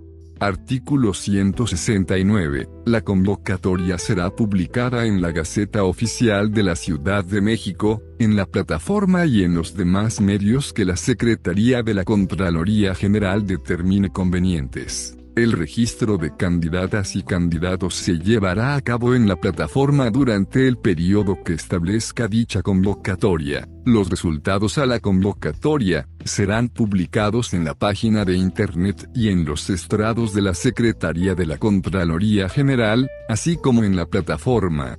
Artículo 170. Las personas contraloras ciudadanas estarán organizadas e integradas, para los efectos de esta ley, en la red de Contralorías Ciudadanas, de acuerdo con los lineamientos establecidos por la Secretaría de la Contraloría General y sus acciones serán coordinadas y supervisadas por esta, a través de la unidad administrativa correspondiente. Artículo 171. Las ciudadanas y ciudadanos que participen en la red, independientemente de si son de carácter rotatorio, tendrán la condición de personas contraloras ciudadanas, y recibirán el nombramiento y credencialización correspondiente por la Secretaría de la Contraloría. Artículo 172. Las personas interesadas en integrar la red deberán cubrir los requisitos siguientes. 1. Tener ciudadanía mexicana por nacimiento o naturalización. 2. Contar con una edad mínima de 18 años. 3. Residir en la ciudad. 4. Participar y acreditar el proceso de selección que llevará a cabo la Secretaría de la Contraloría, a través de la unidad administrativa competente. 5. No haber sido objeto de terminación de los efectos de la acreditación o nombramiento como persona contralora. 6. No ser o haber sido durante los últimos tres años, testigo social en la Administración Pública Federal. 7. No haber sido sentenciado por algún delito. 8. No desempeñar o haber desempeñado, durante un año previo al haber ingresado a la Contraloría Ciudadana algún empleo, cargo o comisión en la administración pública local. 9. No formar parte de los órganos nacionales, estatales, regionales, municipales o distritales de partidos políticos. 10. No estar ni haber sido inhabilitado por la Secretaría de la Contraloría ni por la Secretaría de la Función Pública, por responsabilidad administrativa. 11. No ser ni haber sido durante los últimos tres años, proveedor de bienes o servicios, ni contratista de obra pública, persona asociada o socia accionista de proveedores de bienes o servicios, contratistas de las alcaldías, dependencias, entidades, órganos desconcentrados y organismos de la Administración Pública de la Ciudad, del Tribunal Superior de Justicia, del Congreso, de la Junta Local de Conciliación y Arbitraje, del Tribunal de Justicia Administrativa y del Tribunal Electoral todos de la Ciudad de México. 12. No pertenecer a una comisión de participación comunitaria, de los comités de ejecución o vigilancia del presupuesto participativo. 13. Las demás que expresamente señale la convocatoria y los lineamientos. Las personas que integran la red no se consideran personas servidoras públicas. No se exime a las personas contraloras ciudadanas de las responsabilidades en las que puedan incurrir, por motivo de las actividades que se les asignan. Artículo 173. La Secretaría de la Contraloría General de la Ciudad de México tiene las siguientes obligaciones para con la red.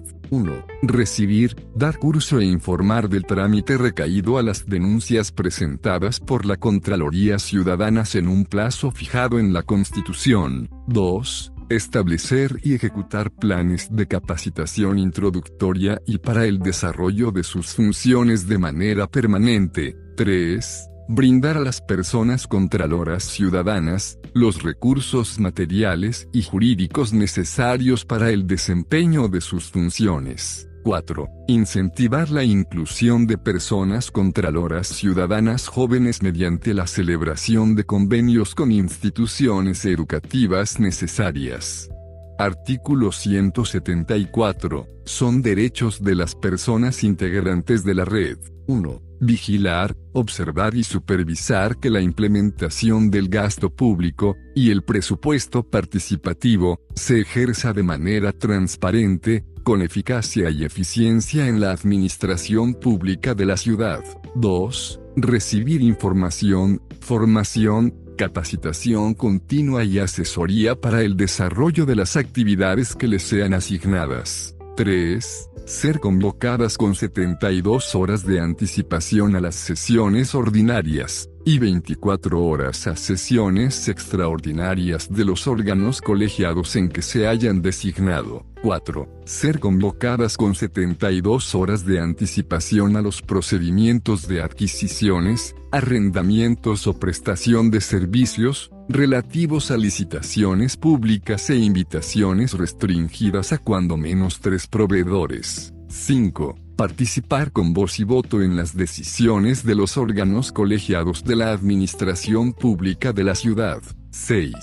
Participar en los procesos de adquisiciones de bienes, obras y servicios, desde la elaboración de bases, juntas de aclaraciones, apertura de sobres y fallo, así como en la ejecución, supervisión y entrega de bienes, obras o servicios, según sea el caso. 7. Vigilar y supervisar que las acciones y programas gubernamentales no se utilicen con fines políticos, electorales, de lucro u otros distintos a su objeto. 8 participar en los procesos de dictaminación de los proyectos del presupuesto participativo que se desarrollen y ejecuten en las demarcaciones de la ciudad para vigilar y supervisar que las acciones gubernamentales se realicen conforme a la normatividad aplicable. 9. En caso de tener conocimiento de actos que contravengan las normas que rigen la administración o de actos que afecten el gasto público o el presupuesto participativo, con motivo de sus actividades asignadas deberán denunciar las posibles faltas administrativas ante la unidad administrativa responsable de la Contraloría Ciudadana, adscrita a la Secretaría de la Contraloría General. 10. Impugnar las resoluciones suscritas por los órganos internos de control que afecten el interés público. 11. Recibir los apoyos materiales que requiera para el ejercicio de sus funciones, entre los cuales se encuentran ejemplares de ordenamientos legales papelería y obtener exenciones de pago al hacer uso del servicio público de transporte a cargo del gobierno de la ciudad, con la debida acreditación por parte de la Secretaría de la Contraloría General de la Ciudad de México. 12. Las demás, que señale esta ley y las relativas al sistema local anticorrupción.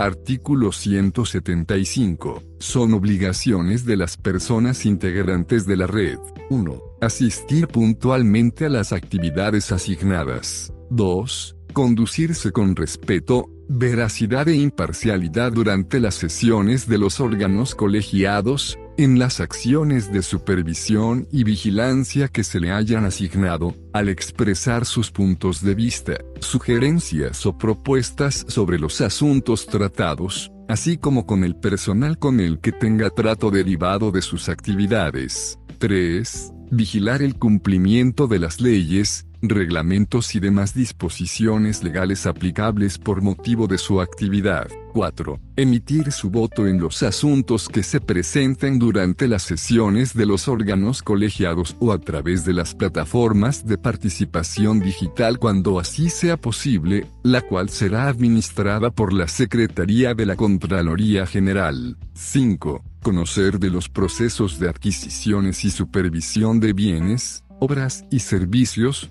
que lleve a cabo la Administración Pública de la Ciudad de México. 6. Participar en los procedimientos del presupuesto participativo, así como en la vigilancia y supervisión de la ejecución de los proyectos elegidos en la consulta ciudadana, y dictaminados por la autoridad competente, y emitir su opinión asesoría y retroalimentación a través de los medios que establezca la Secretaría de la Contraloría. 7. Vigilar y supervisar los programas sociales que ejecute la Administración Pública de la Ciudad de México, verificando que los apoyos sean entregados a las personas beneficiarias, de conformidad con la normatividad que aplica a la materia. 8 formular e integrar un reporte al término de la actividad en la que se haya asignado, y en su caso, precisar las denuncias, así como las impugnaciones que hayan realizado en su carácter de Contralor Ciudadano o Contralora Ciudadana, mismas que deberán presentar ante la unidad administrativa responsable de la Contraloría Ciudadana,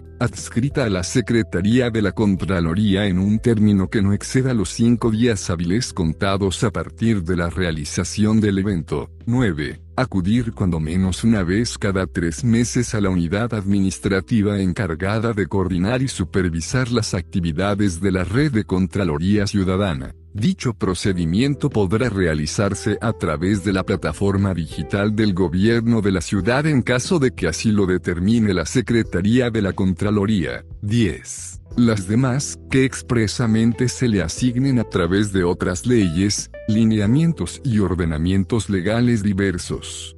Artículo 176. Los entes públicos de la Administración Pública de la Ciudad de México deberán solicitar la designación de integrantes de la red ante la Secretaría de la Contraloría, para convocarles a participar en la vigilancia, observación y supervisión de las acciones y programas de gobierno, así como en la transparencia, eficacia y eficiencia del gasto público y del presupuesto participativo, en los casos en los que exista un proceso asociado a las plataformas de participación digital, las personas contraloras deberán registrar sus observaciones en la misma, la cual será administrada por la Secretaría de la Contraloría. Artículo 177. La Secretaría de la Contraloría General designará a una persona Contralora Ciudadana en cada órgano colegiado de la Administración Pública de la Ciudad de México, y en su caso, a un suplente. La persona Contralora Ciudadana será designada hasta un año y se podrá alternar cuando la Secretaría de la Contraloría, a través de la unidad administrativa competente lo considere pertinente, a fin de dar mayor transparencia a sus actividades. Artículo 178. La Secretaría de la Contraloría dará a conocer periódicamente, a través de los medios que ésta considere pertinentes, el número de participaciones de las personas que integran la red, así como resultado de las actividades de supervisión y vigilancia que realicen.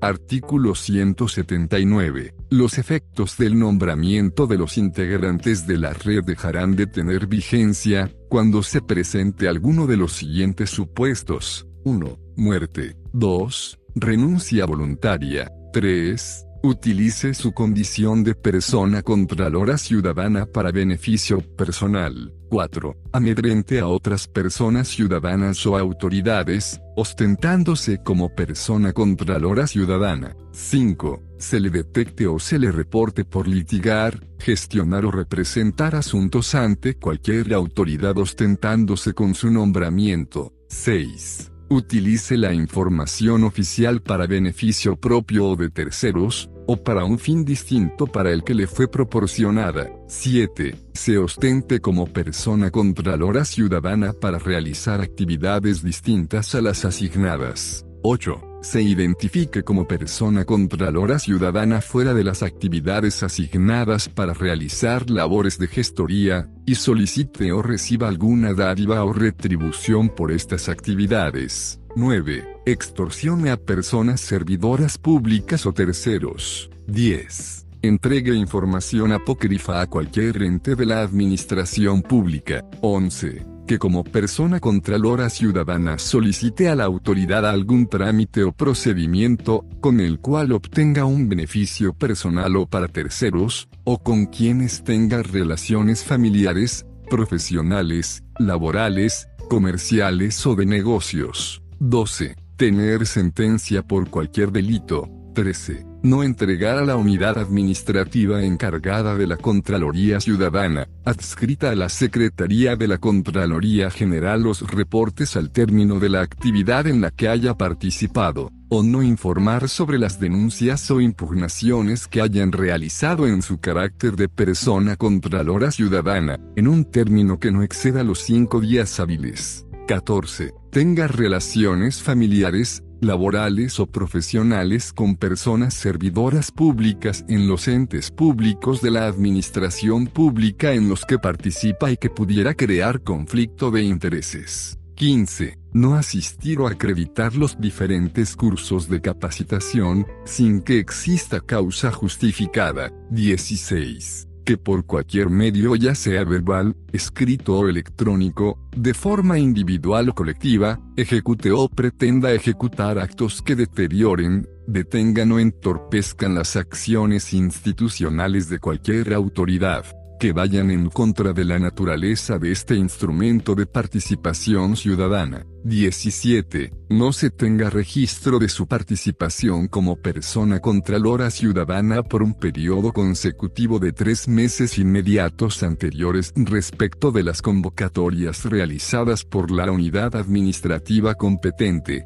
Artículo 180. La Secretaría de la Contraloría, a través de la Unidad Administrativa responsable de la Contraloría Ciudadana, notificará por estrados, previo derecho de audiencia, la terminación de los efectos del nombramiento, cuando tenga conocimiento por cualquier medio, que la persona contralora ciudadana haya incurrido en uno o varios de los supuestos señalados en esta ley lo anterior, de conformidad con el procedimiento que se establezca en los lineamientos que emita la Secretaría de la Contraloría, sin perjuicio de la terminación de los efectos del nombramiento de las personas contraloras ciudadanas, la Secretaría de la Contraloría hará del conocimiento de las autoridades competentes aquellos hechos presuntamente constitutivos de responsabilidad administrativa, civil, penal o de cualquier otra índole en que hubieran incurrido.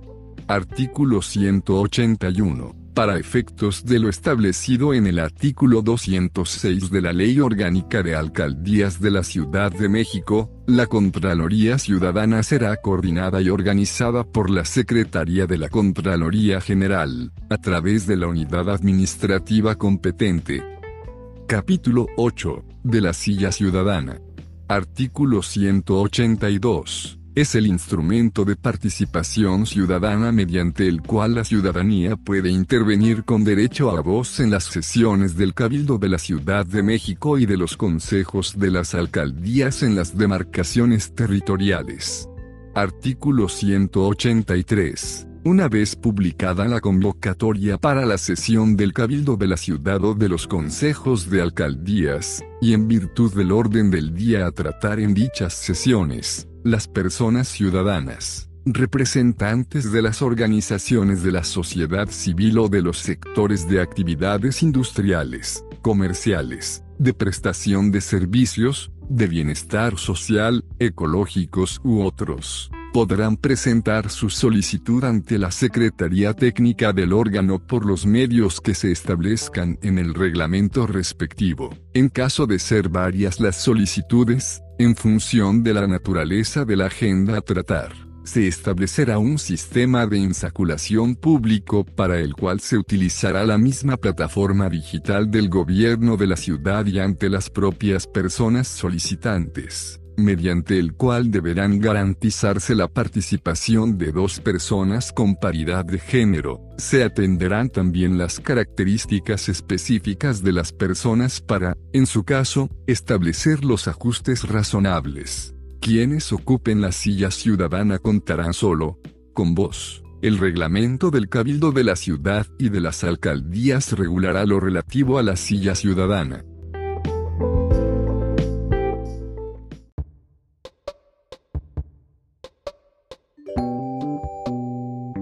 Título noveno de la Construcción de Ciudadanía Capítulo único.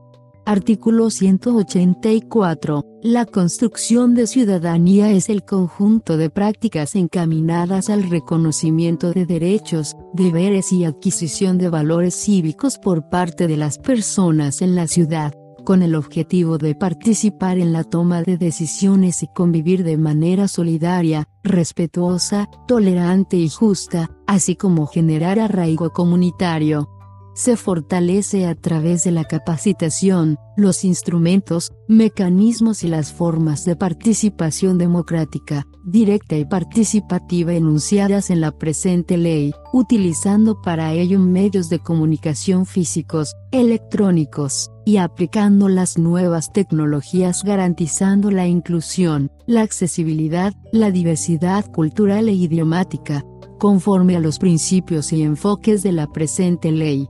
Artículo 185. El gobierno de la ciudad, las alcaldías y el instituto electoral en el ámbito de sus competencias, realizarán acciones para capacitar y formar a personas adscritas al servicio público, órganos de representación ciudadana y población en general, que podrán incluir manuales, instructivos, talleres, cursos, pláticas informativas, campañas y foros, entre otros. En la elaboración e implementación de las actividades señaladas se podrán contar con el apoyo y colaboración, a través de convenios de cooperación, de instituciones públicas de educación superior, centros públicos de investigación, instituciones académicas, colectivos y grupos organizados especializados en la materia, Dichas acciones deberán ejecutarse con enfoque de género y derechos humanos, garantizando la inclusión, la accesibilidad, la diversidad cultural e idiomática. Conforme a los principios y enfoques de la presente ley, los órganos de representación ciudadana podrán involucrarse para dar máxima difusión en la unidad territorial correspondiente. Artículo 186. La ciudadanía plena conlleva la obligación para el Instituto Electoral de instrumentar un programa de capacitación. Dicho programa tendrá por objeto coadyuvar en la formación de una ciudadanía que se caracterice por lo siguiente. 1. Crítica, autocrítica, propositiva, objetiva, imparcial e informada. 2 socialmente sensible y comprometida con el interés público, la dignidad y el libre desarrollo del ser humano. 3. Honorable, honesta y congruente. 4. Visionaria, innovadora y participativa. 5. Tolerante, respetuosa, plural, incluyente y conciliadora. Asimismo, el órgano electoral elaborará el decálogo de la ciudadanía participativa que sirva como premisa de la participación y organización ciudadana en la ciudad. Dicho decálogo será ampliamente difundido por las autoridades en la materia.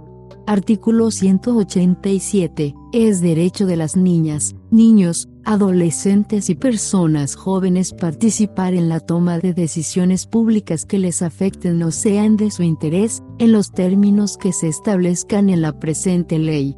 El instituto garantizará el derecho de las niñas, niños, adolescentes y personas jóvenes como parte de su educación cívica, a la observación y entendimiento de los mecanismos e instrumentos de participación ciudadana.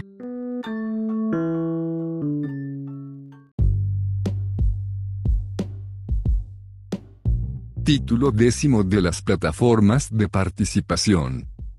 Capítulo 1. De las características comunes de las plataformas. Artículo 188. Las plataformas de participación digital son una herramienta para que las autoridades establecidas en esta ley y las personas ciudadanas, vecinas y habitantes de la ciudad interactúen entre sí.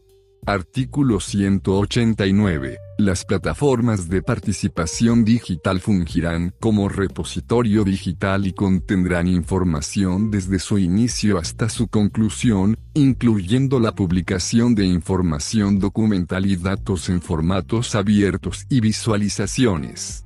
Artículo 190. Todas las plataformas de participación digital deberán permitir la autenticación de las personas ciudadanas para la participación en los mecanismos e instrumentos considerados en esta ley. Para ello deberán consultar el Registro Federal de Electores, para efectos de autenticar, validar, identificar, participar en dichos instrumentos, de conformidad con la legislación aplicable. Dichas plataformas deberán garantizar la protección de datos personales conforme a la normatividad aplicable y el manejo de información conforme a lo establecido en la Ley de Operación e Innovación Digital de la Ciudad de México. Asimismo deberán de contemplar protocolos de seguridad de la información y ciberseguridad.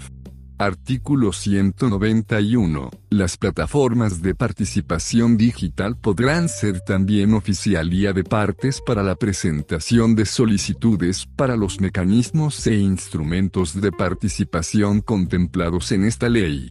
Artículo 192 se establecerá un comité técnico permanente con la participación de una persona representante propietaria y una persona suplente de la Universidad Nacional Autónoma de México, el Instituto Politécnico Nacional, la Universidad Autónoma Metropolitana, universidades públicas, una persona designada por la persona titular de la jefatura de gobierno de la ciudad y el Instituto Electoral con la finalidad de establecer las condiciones que garanticen la modalidad digital de los mecanismos de democracia directa e instrumentos de democracia participativa, relativos a la integridad de la información resguardada en las plataformas, los protocolos de ciberseguridad, interoperabilidad, protección de datos personales y todos aquellos necesarios para tal fin. El comité designará como persona titular de la Secretaría Técnica a la persona que ocupe la Secretaría Ejecutiva del Instituto Electoral. Dicho comité deberá reunirse de forma ordinaria cuando menos dos veces al año. En su primera reunión de trabajo se aprobará su plan de trabajo y el reglamento de funcionamiento interno. El comité podrá reunirse de forma extraordinaria cuantas veces sea necesario, cuando así lo apruebe la mayoría de sus integrantes. La persona representante ante el comité, que designe la persona titular de la jefatura de gobierno, podrá a su vez nombrar su suplente y no tendrá un nivel menor a dirección de área. El Instituto Electoral deberá nombrar a las personas consejeras electorales que integrarán dicho comité. El instituto se apoyará de las áreas ejecutivas que correspondan. El instituto electoral será el responsable de la convocatoria y seguimiento de las reuniones de trabajo Para dicho efecto convocará a sus integrantes para que designen a personas expertas en las materias de participación electoral, educación cívica, telemática, sistemas computacionales, desarrollo de soluciones tecnológicas y o ingeniería de software a participar en el comité. Los titulares de las instituciones integrantes podrán sustituir a sus representantes en cualquier momento. Dicho comité, podrá invitar a sus reuniones de trabajo a los expertos que considere necesarios para la consecución de sus objetivos.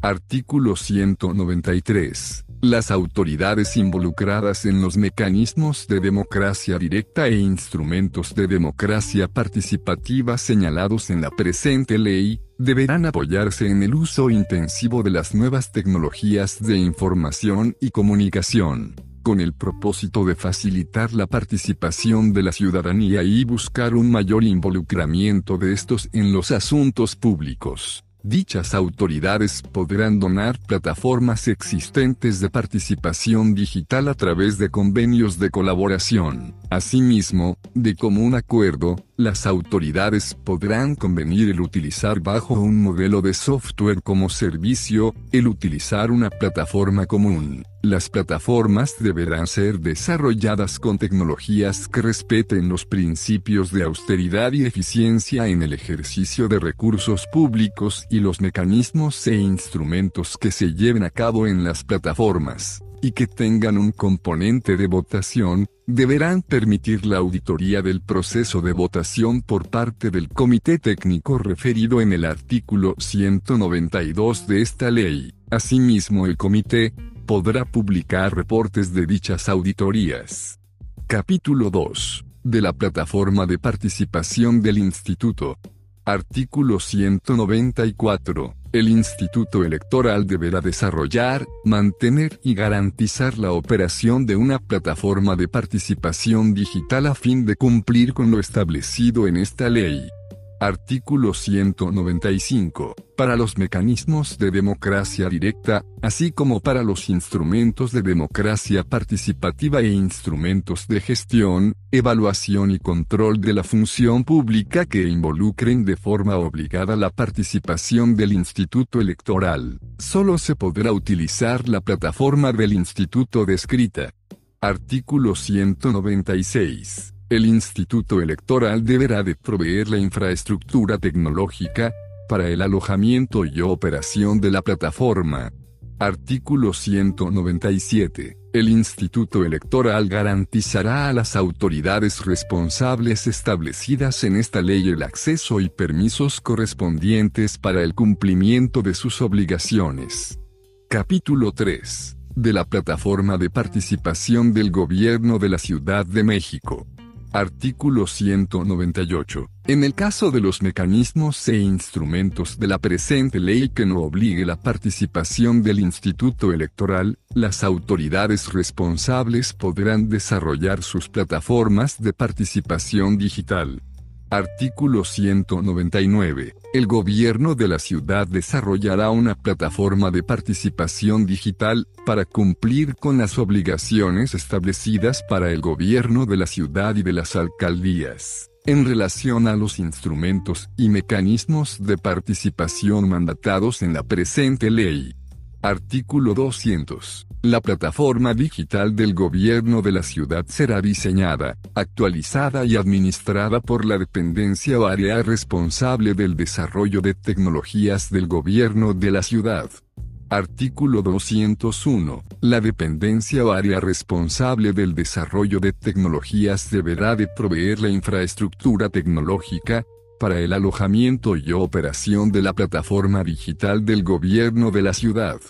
Artículo 202. La persona titular de la jefatura de gobierno podrá poner a disposición de las autoridades responsables establecidas de la presente ley, la plataforma digital del gobierno de la ciudad para lo que resulte conducente.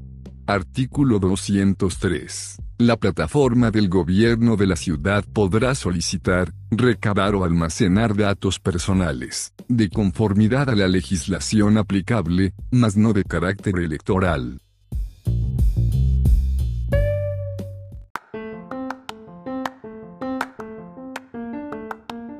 Transitorios.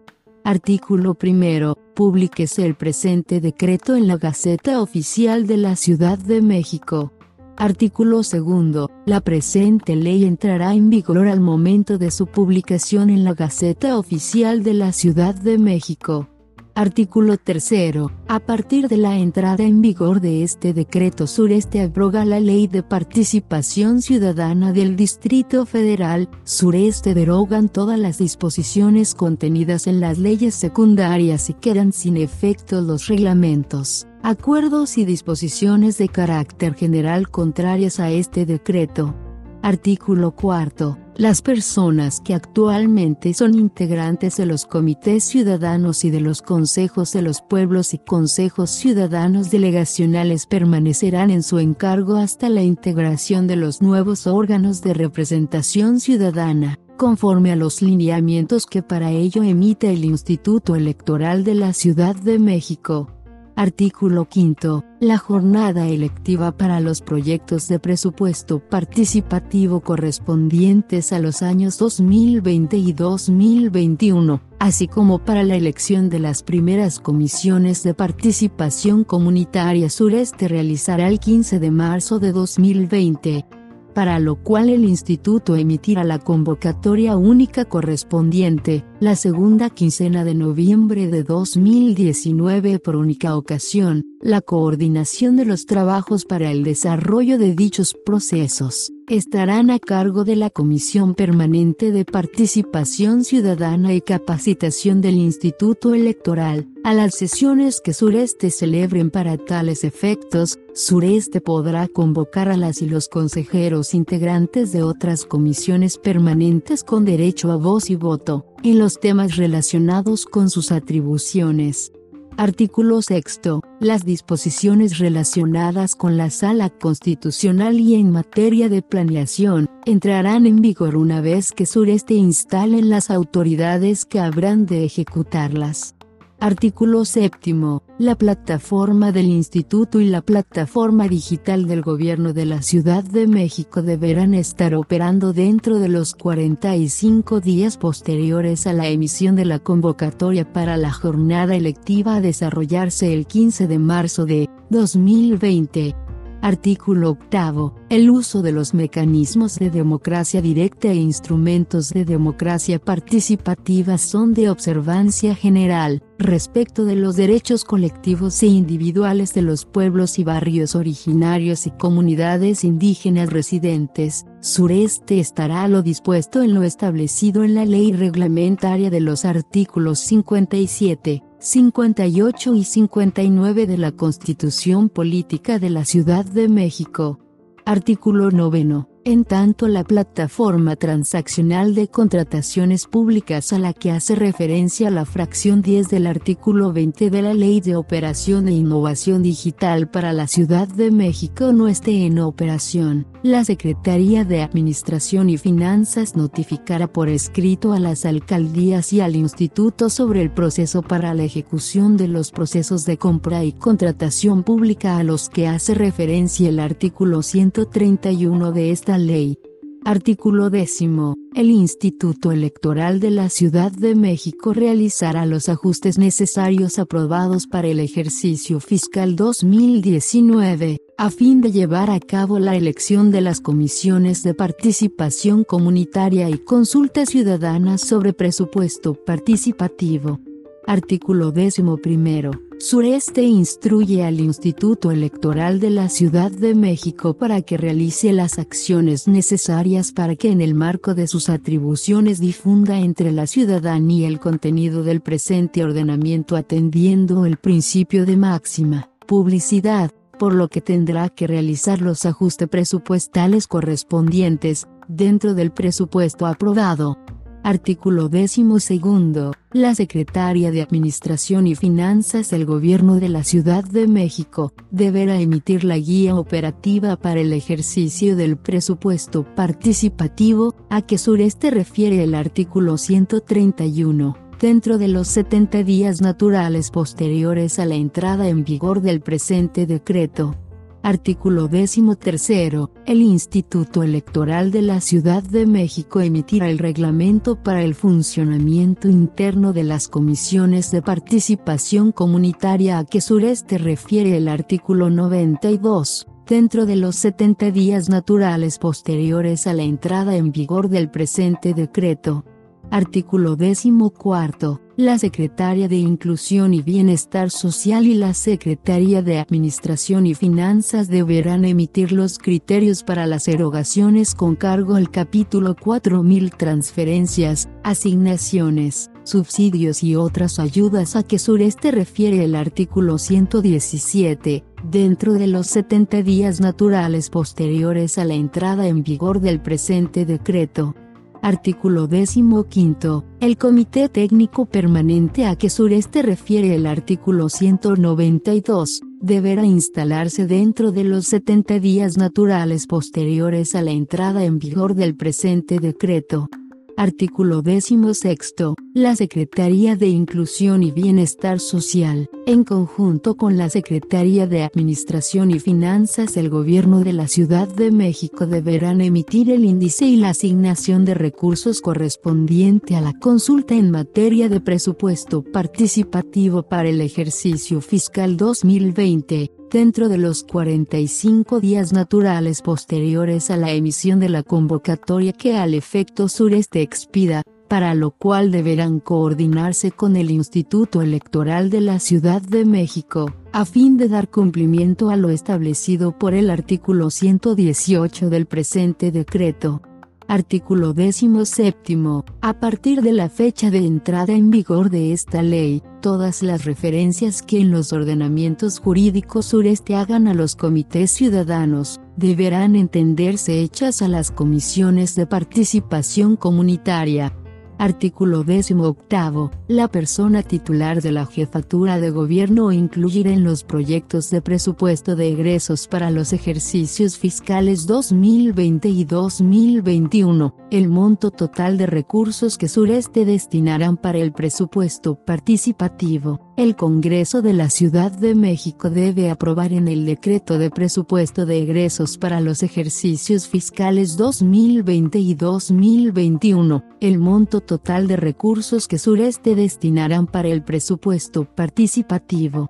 Artículo 19 la persona titular de la jefatura de gobierno de la Ciudad de México incluirá en los proyectos de presupuestos de egresos para los ejercicios fiscales correspondientes el monto total de recursos que Sureste destinarán para el presupuesto participativo. El Congreso de la Ciudad de México debe aprobar en el decreto de presupuesto de egresos para los ejercicios fiscales correspondientes el monto total de recursos que Sureste destinarán para el presupuesto participativo, a efecto de dar cumplimiento al monto destinado para el presupuesto participativo que Sureste señala en los artículos 118, 119 y 127 de la presente ley. Sureste atenderá lo siguiente, a. Durante el año 2020 el monto de presupuesto participativo será de 3.25%. Durante los años 2021, 2022 y 2023 Sureste incrementarán dichos porcentajes en 0.25% hasta llegar al año 2023 a 4%.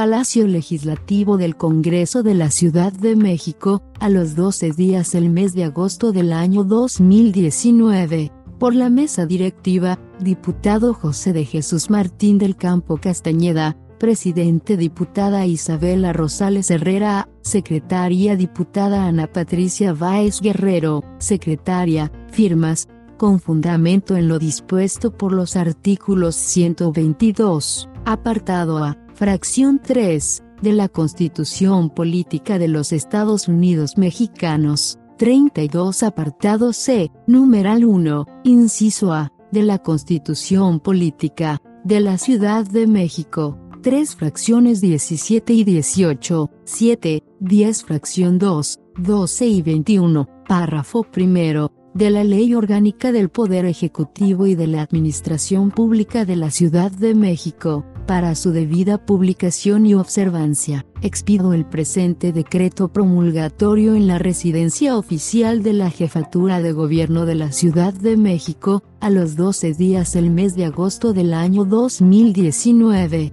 La jefa de gobierno de la Ciudad de México, doctora Claudia Sheinbaum Pardo, firma la secretaria de Gobierno, Rosa Isela Rodríguez Velázquez firma la secretaria de Finanzas, Luz Elena González Escobar firma el secretario de la Contraloría General, Juan José Serrano Mendoza firma la secretaria de Inclusión y Bienestar Social, Almudena Osejo Rojo firma.